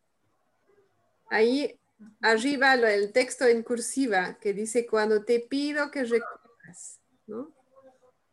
Con eso va a empezar la mamá y Mel, vas a responder lo que dice en la página 42 abajo, en cursiva, dice, no, no es eso, ¿lo ves? Ya, y después van a seguir en la página 43, que está todo el diálogo. Adelante. Ok. Cuando te pido que recojas el yogur del sofá y tú me respondes, espera, espera, luego. Y a la noche veo que está en el sofá, me imagino, tú me dices si es así o no, que te sientes agobiada y molesta, emocionadamente, y te gustaría que yo confiara en que antes o después lo harás. ¿Es esto lo que te ocurre, hija? Tania, tu conexión no está muy buena, creo. Tal vez apaga tu video mientras lees. Gracias. No, no es eso. Es que siempre tengo que hacer lo que dices tú. Ah, lo que me estás queriendo decir es que estás harta de escuchar lo que tienes que hacer y que necesitas sentirte libre de tomar tus propias decisiones. ¿Te gustaría que yo no estuviera recordándote en cada momento? ¿Sería esto? Sí, claro, es que eres una marimandona.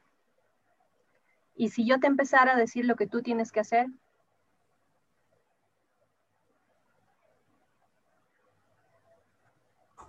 Ya. Y para ti es que, te, que se te considere como una persona y no como una esclava teniéndote en cuenta y desde la igualdad. Y te gustaría que yo no te dijera tantas veces lo que tienes que hacer. ¿Es esto? Pues sí. ¿Hay algo más que te gustaría que yo escuchara? No, es eso. Ahora te gustaría escuchar lo que me pasa, lo que me pasa a mí. Sí. Te agradezco que compartas conmigo lo que te ocurre. Entiendo que te sientas así. Ahora sé que esto es importante para ti y quiero cuidarlo. Al mismo tiempo, ¿puedo contarte qué me pasa a mí? Vale. Cuando hoy en dos ocasiones te he dicho que recojas el yogur que te has comido en la sala y me has dicho, espera, espera, luego, y ahora de noche veo el envase en el sofá, me siento frustrada e impotente.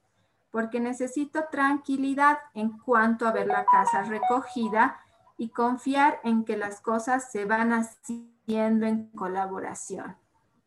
Me ayudaría mucho que me dijeras cómo recibes lo que acabo de decir. ¿Puedes? Bien, tranquila.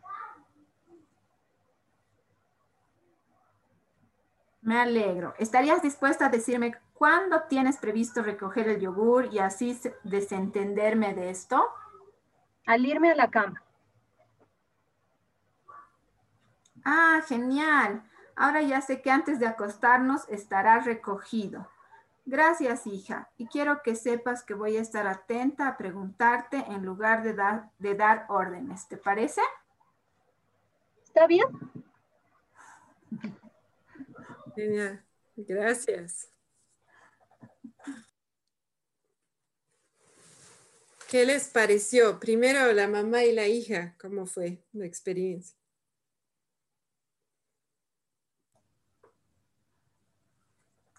Para mí fue escuchar a mi hija cuando me dice, eh, cuando decía, ¿dónde está? Que no le gusta como recibir órdenes, ¿no? O sea, que, que yo no le diga lo que tiene que hacer. Eso, eso fue muy, muy real. ¿Y, cómo te llegó? ¿Cómo, ¿Cómo, te sentiste con eso? Eh, como, como te digo, me sentí identificada con eso Em, y claro, luego, luego veo que esto, o sea, que, que, la mamá es bastante como, como que tranquila en el sentido de que la conversación es bastante respetuosa, digamos, ¿no? Y, y va, fluyendo de una manera ideal, creo yo, ¿no?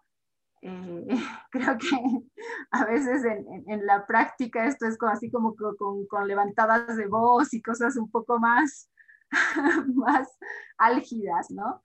Entonces, em, pero bueno, o sea, igual creo que es posible con regulando tonos quizás, porque a veces el tono hace que, una conversación se vaya a otro, hacia otro lado es posible lograr esta conversación un poco más respetuosa, ¿no? Mm. Pero bueno, todavía creo que a veces está un poco lejos a veces de, de la realidad, digamos. Sea, ahorita es difícil, lo ves como difícil de alcanzar. O sea, no siempre, no siempre. La verdad es que algunas veces sí he logrado tener así conversaciones eh, más tranquilas y, he notado también cómo cambia, digamos, el tono de la conversación de muy, de mucha agresión, digamos, a, mm. ser más comprensiva y, hay un momento en que, en que cambia, ¿no? Y, mm. puede ser esta energía que cambia también, ¿no? Mm. No creo que sea imposible ni, ni, difícil, pero a veces hay que estar como muy consciente de, de eso, ¿no? Eso. Es, gracias antes de, hablar con la... Oh, sí, dinos, Mel. Después voy a comentar algo. ¿Cómo fue para ti? Mm, un poco confuso. Eh, no sé, me pongo en el lugar de la hija y como que un rato es eh, perderse entre lo que te está diciendo es como, es difícil. ¿Mm? Como muchas palabras. Sí, es como mucho, mucha vuelta para decirle algo. ¿no? entiendo por cómo va, o sea, siendo mamá. Pero si soy la hija, eh, creo que ya, inclusive este, los monosílabos de, ah, sí, vale. O sea, creo que son las respuestas acertadas que daría una hija. Pero no precisamente porque esté comprendiendo lo que dice la mamá, sino porque ya sí, digamos. O sea, Como que ya, ya, quiere que se Cállate y déjame. Exacto. Mm. Mm. Gracias. Interesante. Mm. Marshall decía no más de 40 palabras. Después de 40 palabras ya perdiste a tu interlocutor. 40 eh, palabras es muy poco. ¿no? O sea, es un juicio mío, porque yo nunca he logrado menos de 40.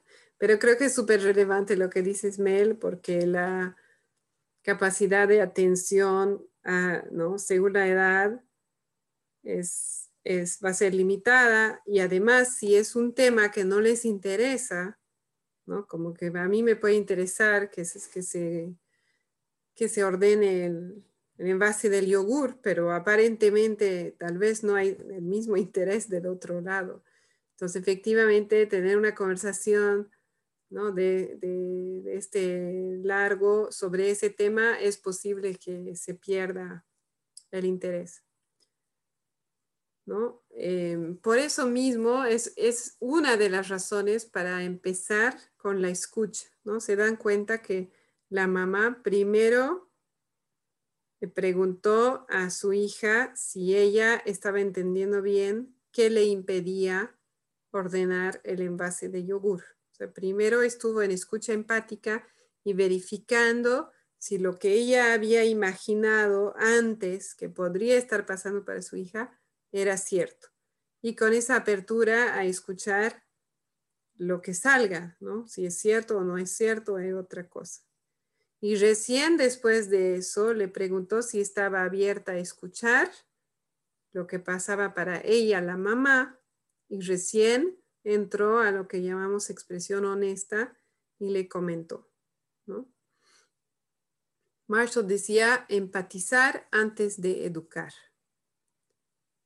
Primero escuchamos y luego compartimos.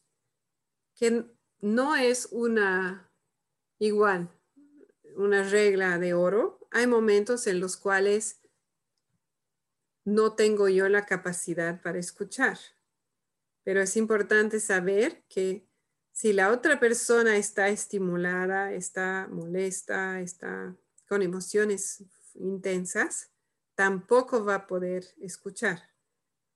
Entonces hay momentos en los cuales va a ser tal vez más beneficioso apartarme, y tener el diálogo en otro momento, si yo sé que yo no puedo escuchar y la otra persona probablemente tampoco. Y en general, las personas están, van a estar más dispuestas a escucharnos si primero se sienten escuchadas, especialmente si es una situación de, conflicto. Em, la otra cosa es que Estoy verificando si no me olvidé nada. Sí. Por eso también trabajamos primero en nosotros. Si yo no hice, no me di el espacio para ver qué está pasando en mí, voy a llegar al diálogo con muchas emociones, ¿no? Removida y me va a ser muy difícil escuchar. Incluso si empiezo con esa intención, al más mínimo estímulo adicional, nuevo estímulo, por decir, es que tú siempre me dices qué hacer y otra vez, ¿no? Yo otra vez estoy estimulada, como no, no había tenido espacio para como desahogarme, ¿no? Y entender qué me pasaba. Es como que me pinchan y voy a tener una reacción más grande todavía. Entonces, por eso también es importante primero atenderme a mí. Y eh, lo otro que quiero decir es que los hijos aprenden de nosotros. Si nosotros y nosotras no hemos aprendido a escuchar, es muy poco probable que ellos sepan escuchar. Entonces, primero, como adultos, nos toca más trabajo, ¿no? que nos toca primero a nosotros aprender, practicar, ¿no? y dar el ejemplo.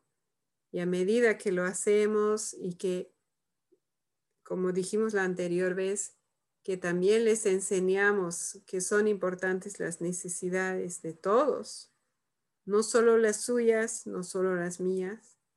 A medida que enseño eso y que doy el ejemplo de la escucha, ellos y ellas van a ir Em, como adoptando nuevas herramientas y creando, teniendo más capacidades, ¿no? que en este caso la de escucha. Pues por eso que en general, si queremos conexión y queremos resolver juntos y juntas los temas, nos va a tocar escuchar primero. Mm, y quería que es muy exhaustivo, Mel. Estoy viendo tu comentario. ¿Me puedes explicar a qué te refieres? En concordancia con lo que decías de que como somos los adultos nos toca más trabajo, todo lo que desarrolla la mamá, eh, ni siquiera solo lo que pone en palabras, sino la acción con lo que lo dice, la calma que se necesita, es muy exhaustivo, es realmente mucho trabajo a diferencia de lo que lo haces y ya, ¿no? Que es mucho más rápido y te implica menos, menos trabajo a ti. Pero, o sea, es, es hasta, es otro, otra barrera con la que hay que luchar más o menos para, sé que eso funciona en el momento en que yo quiero, pero voy a ir por otro camino que aunque es más largo, en realidad al final me va a reportar mejores beneficios a su vida y a la mía y a nuestra convivencia. Mm. O sea, en otras palabras, eh, el camino habitual, tradicional, puede ser parecer más eficiente y más fácil, tal vez nos viene más fácil. Y el camino de la crianza compasiva puede parecer más largo, y tal vez menos eficiente o eficaz, pero tiene más beneficios a la larga, ¿no? Sí, gracias. Y ahí, para retomar el ejemplo, la mamá, no sé si se han dado cuenta, yo, yo leo en el diálogo que la mamá ha soltado el resultado, ¿no?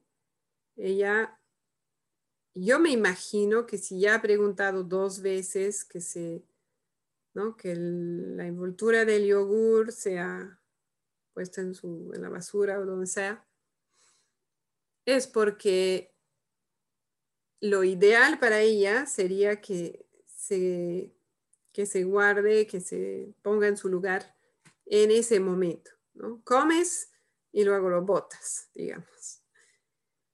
Pero ella en el diálogo ¿no? ha soltado eso y le, pregunta si estaría dispuesta a decirle cuándo lo va a votar.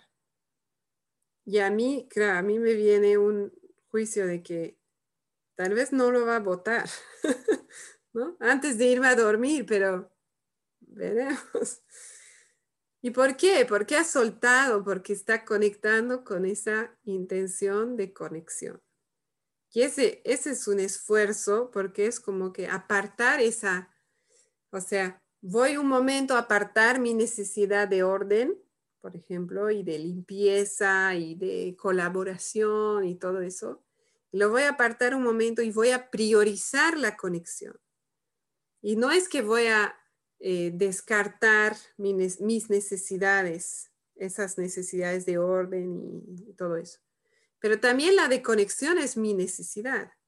También es mi necesidad. Yo quiero tener conexión con mi hija, ¿no? Entonces ahí puedo soltar un momento esas otras y ponerlas como secundarias con la confianza de que si sigo creando conexión, hay comportamientos que van a cambiar, hay diálogos que se van a hacer más fáciles, pero tal vez algunos Tal vez esa, costumbre de comer y dejar ahí, por ahí no lo voy a poder cambiar.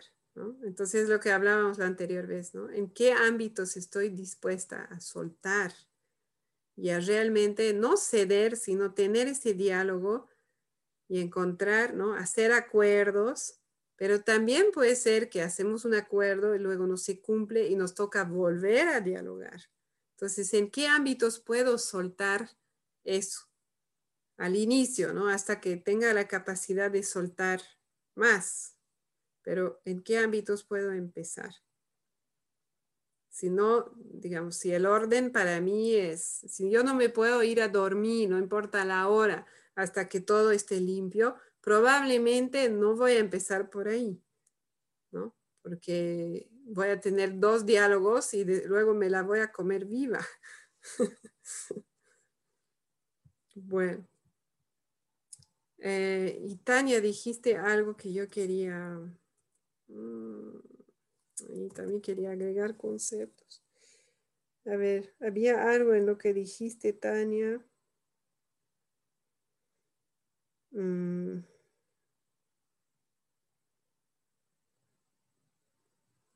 No. Se me fue. Andrea, tienes una pregunta. Ahí estás. Gracias, Vi. Em, sí, yo más que una pregunta es como una, un poco como decía Mel, o sea, siento que, o sea, por un paquete de yogur vas a iniciar todo este diálogo, me parece como, o sea, para desde mi punto de vista como muy pesado, sobre todo pensando en todas las demás áreas de las vidas, de nuestras vidas cotidianas como mamás y para nuestros hijos, ¿no? Y en cosas que son muchísimo más prioritarias. Entonces, por un lado eso, o sea, finalmente yo el empaque del yogur lo, agarro y lo boto, o sea, no es tan grave. Sé que esto es solo un ejemplo, pero al mismo tiempo em, también siento como un poco de miedo, digamos, empezar a soltar así en algunas áreas de cosas que no son tan importantes, porque vas como em, generando una dinámica en la que después, eh, o sea, por ejemplo, este tipo de diálogo no lo tendrías con un adolescente y le dirías, bueno, ¿a qué hora piensas llegar? Digamos, ¿no? O sea, mamá, voy a salir, bueno, ok, no sé qué, ta, ta, ta, repitiendo un poco esto y que tú le preguntes, ¿y a qué hora te gustaría llegar? Pero si la niñita desde los cinco años acostumbrado a que tú más o menos le das como a qué hora te gustaría botar el yogur y que te diga antes de dormir, o sea, me parece terrible porque ese empaque va a estar ahí todo el día ocasionando desorden y no va a ser solo el yogur, sino el empaque, la galleta, los juguetes, los zapatos, la ropa, o sea, es como, ¿por qué el yogur sí y lo demás no? Entonces, me genera así un poco de ruido, como mm. hasta qué punto realmente esto es real.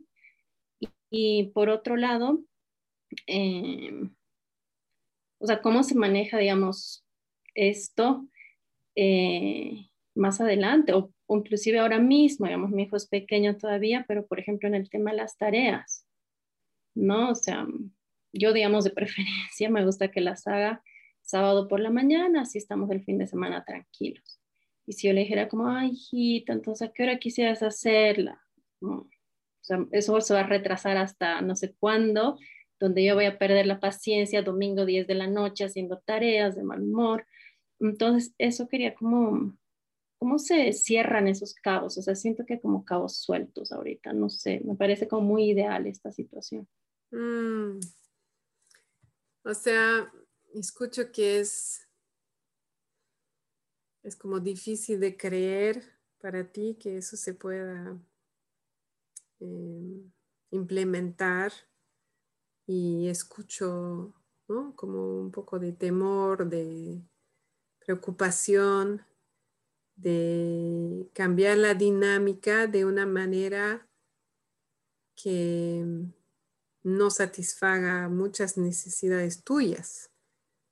Y a raíz de eso, luego volver a, un, a otra dinámica de conflicto, porque has, digamos, has soltado en algunas cosas y eso se ha agrandado y luego tú ya, ya no logras satisfacer tus necesidades, ¿no? Eso estoy escuchando. Mm. Entonces ahí, o sea, yo realmente volvería a decir, cuando yo digo, vean, ¿no? En qué ámbito están dispuestos, digamos, dispuestas a soltar. Para mí esto es un proceso, ¿no? De empezar a integrar los conceptos y preguntarme hasta dónde estoy dispuesta o dispuesto a aplicarlos. y en ningún momento aplicarlos por obligación, ¿no? Como por obligación interior de que, bueno, como estoy haciendo el curso, el grupo, estoy leyendo el libro, entonces tengo que, ¿no? No. Porque ahí no va a pasar lo que tú dices. Lo voy a sentir como que estoy cediendo. Y, luego mm, me voy a resentir, ¿no? Y va a haber nuevamente una dinámica de conflicto.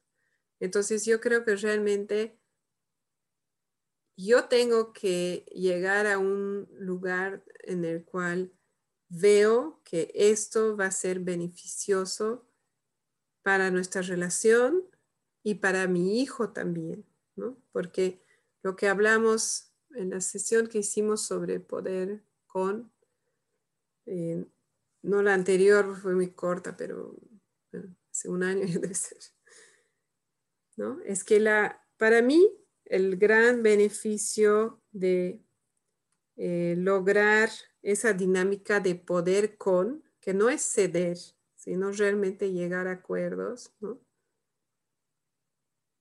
em, además de la conexión y la confianza que se puede ir estableciendo, es que también ahí enseñamos al niño, a la niña, a tomar decisiones y a tomar responsabilidad. Porque si yo pongo todas las reglas, el niño pierde esa autoconexión y esa capacidad de, de como saber qué es lo que puede funcionar, ¿no? qué es lo idóneo en una situación dada, se va a guiar en la regla. Y cuando no hay regla, va a buscar una regla para aplicar o va a buscar una persona de autoridad para decirle qué hacer. Y por eso de adultos, o sea, yo me he encontrado haciendo eso, ¿no? Busca, haciendo cosas pensando, ¿no? ¿Qué diría mi mamá, por ejemplo? O en el trabajo hacer exactamente lo que dice el jefe, digamos. Y donde pierdes esa capacidad de, de realmente decidir y tomar responsabilidad, porque cuando sigues las reglas te desentiendes de la responsabilidad. ¿no? Yo estaba haciendo lo que me dijo tal. Entonces creo que eso es un regalo que podemos dar a nuestros hijos y también no es fácil, ¿no? Y sí eh, pasa, o sea, por lo menos en mi experiencia, hay, pasa algo de lo que tú dices, porque yo he soltado en algunas cosas y no en otras. Entonces sí, se va a generar un poco de ruido. Y, y, mi, a mi entender, la manera, ¿no? Digamos, lo que yo veo es que uno puede ser muy transparente y decir, este tema yo no estoy dispuesta a soltar. Esto para mí es, es tan importante que sobre este tema ahorita no estoy dispuesta a soltar. Pero este otro podemos hablarlo. Fabi, ¿tienes una duda? Primero, Andrea, ¿cómo te, te, responde un poquito? Sí, vi mucho, mucho. Gracias. Ay, qué bien, gracias. Gracias. Adelante, Fabi. Gracias, bien. Más que una duda, quería comentar un poquito mi experiencia con mis hijos. Eh, yo tengo un hijo ya adolescente de 15 años y si bien soy nueva en la CNB, pero lo que me ha gustado de la CNB es que va mucho con, con mi forma, mi filosofía de, de, criar a mis hijos en muchos aspectos. Y sí, mi hijo de 15 años, eh, cuando me dice que va a salir a la casa de algún amigo o algo, sí le pregunto a qué hora quieres venir, ¿no? ¿Hasta qué hora te gustaría quedarte, por ejemplo?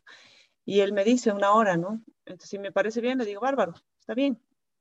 Y si no, le explico, ¿no? Y, y realmente eh, el, lograr poder decirle, mira, tengo un poco de temor de que te quedes hasta esa hora porque eh, tal vez la familia de, este chico tiene otros planes y, vamos a incomodar, o porque para mí es pesado levantarme a esa hora para ir a recogerte, o porque diferentes eh, razones, ¿no? Que yo pueda tener, o porque no, perdón, o porque mm, eh, a esta edad ya hay chicos que llevan alcohol, ¿no? A, los, a, las reuniones.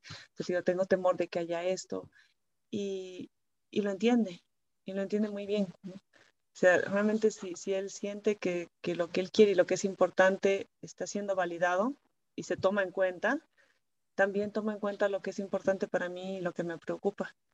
Entonces, eh, sí, sí funciona, sí, obviamente no es siempre, ¿no? Hay momentos en que se pone más complicada la cosa, pero sí muchas veces se, se puede solucionar así mm. y llegar a acuerdos. Gracias, Fabi. Me inspira. Ada. Sí, yo quería mencionar que, que eh, de alguna manera la autoconexión conmigo fomenta la autoconexión de ellos.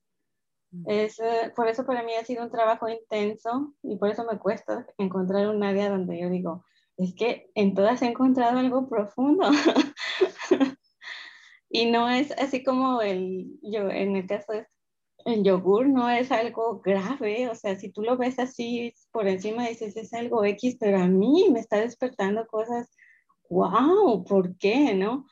Entonces, si llega un momento en que cuestiona mis propias creencias y mi forma de vida y cómo crecí y qué valoro, por qué valoro eso y, y, y qué valor le di entonces y cuál le quiero dar ahora. O sea, es un movedero de piso bastante. Eh, también quiero agradecerte porque me, me diste así pistas súper chiquitas, justo lo que quería. Yo, yo venía a preguntarte porque batalló con la expresión honesta. Yo consideraba que me costaba mucho mostrarme vulnerables ante ellos porque ya vi, o sea, pierdo poder, pierdo esa posición de poder, ¿no? Al, al yo mostrarme vulnerable. Y este caminito me encantó porque dije, bueno, en la expresión honesta llego y toco su punto vulnerable y me bajo yo también al mío, ¿no?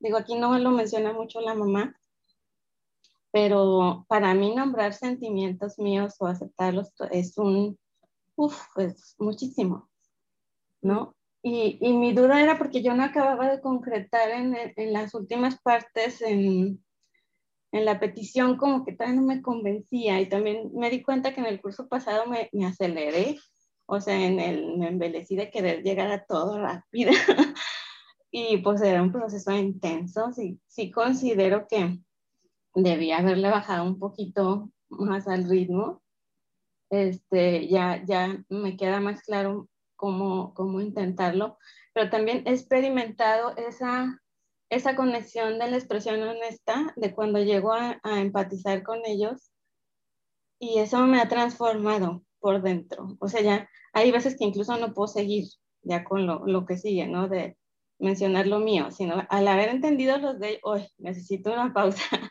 hasta aquí, porque ya, ya vi su sentir, ya vi sus necesidades, ya vi todo, y necesito procesarlas yo también para poder, este, como que equilibrar las mías. Pero sí, súper agradecida porque ya me queda súper claro. Hay una autora que da una conferencia y yo la veo a ella con qué facilidad se pone vulnerable a la hora de hacer una petición. Y dice, híjole, ¿cómo le hago para hacer esto? O sea, ¿cómo le hago para llegar a ese nivel de vulnerabilidad? Porque me, me sentía como bloqueada a mostrar mis sentimientos, como que estoy muy entrenada. No, no muestra lo que siento, no muestra lo que siento. Entonces, ponerme en ese papel vulnerable, pero la verdad ya, ya, ya tengo bastantes más pistas con que, con que intentar con lo, con lo que vieron ahora. Y si el, el, yo los invitaría a nada más dejarse sentir cuando el hijo se siente comprendido, no sé, como cuando ya empatizaste con él y se estableció esa conexión, ya también es otra revolución interna que como que da impulso a lo que a lo que sigue. Y mm. también irme más a paso más bondadoso porque quería como que, ay, quiero arreglar todo ya y pues ya me di cuenta que es más trabajo interior. Mm. También ahí de la mano. Gracias. Gracias, Ada. Bueno, veo la hora y quiero honrar compromisos. Em, siento, pienso que podríamos seguir una hora más. Em, yo mm, quisiera invitarles a hacer la segunda parte esta semana, ¿no? de imaginar en la misma situación sobre la cual estaban trabajando, imaginar qué es lo que pasa para su hijo o hija y eh, ahí volver ¿no? a, ver si eh, quieren generar alguna petición, alguna acción ¿no? Eh, hacia ustedes o hacia su hijo o hija. Em, quería hablar de em, los compañeros de práctica, por si acaso, si alguien no tiene claro para qué sirve.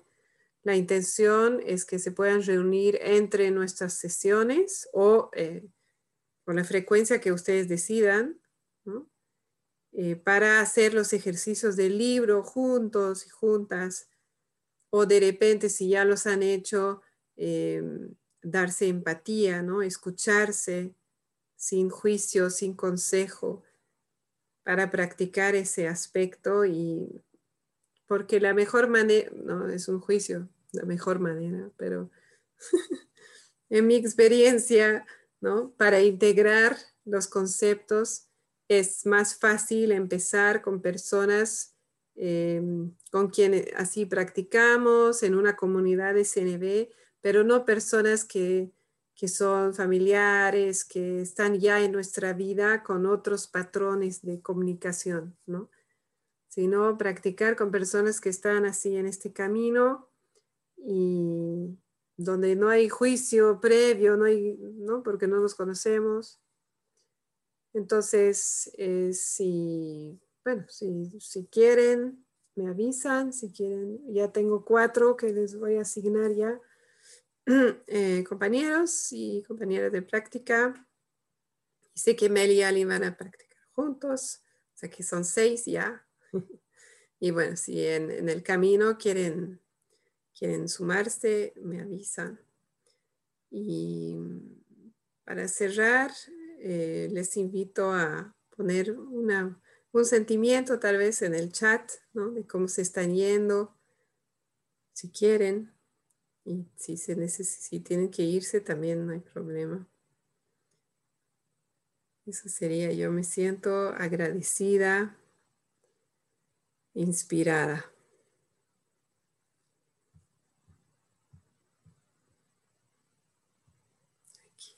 Agradecida y entusiasmada.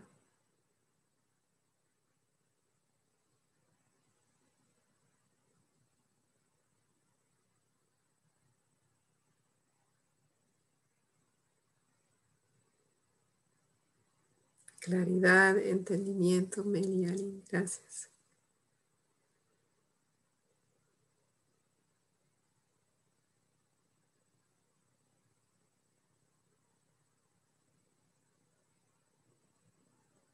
Motivada y agradecida, Luz. Gracias. Fabi, contenta agradecida. Gracias. Jimé, esperanzada con más claridad.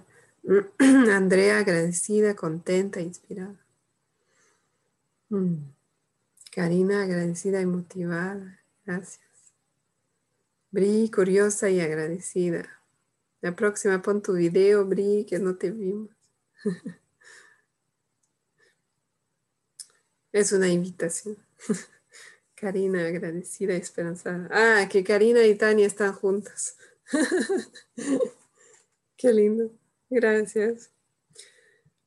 Bueno, creo que ya están todos y todas. Gracias por estar, gracias por su tiempo, por su, interés y, entusiasmo y esfuerzo en nadar contra la corriente y encontrar otras estrategias para, para conectar con nuestros hijos. Y feliz domingo. Si quieren abrir su micrófono. Es un poco raro porque como yo me estoy hablando a mí misma.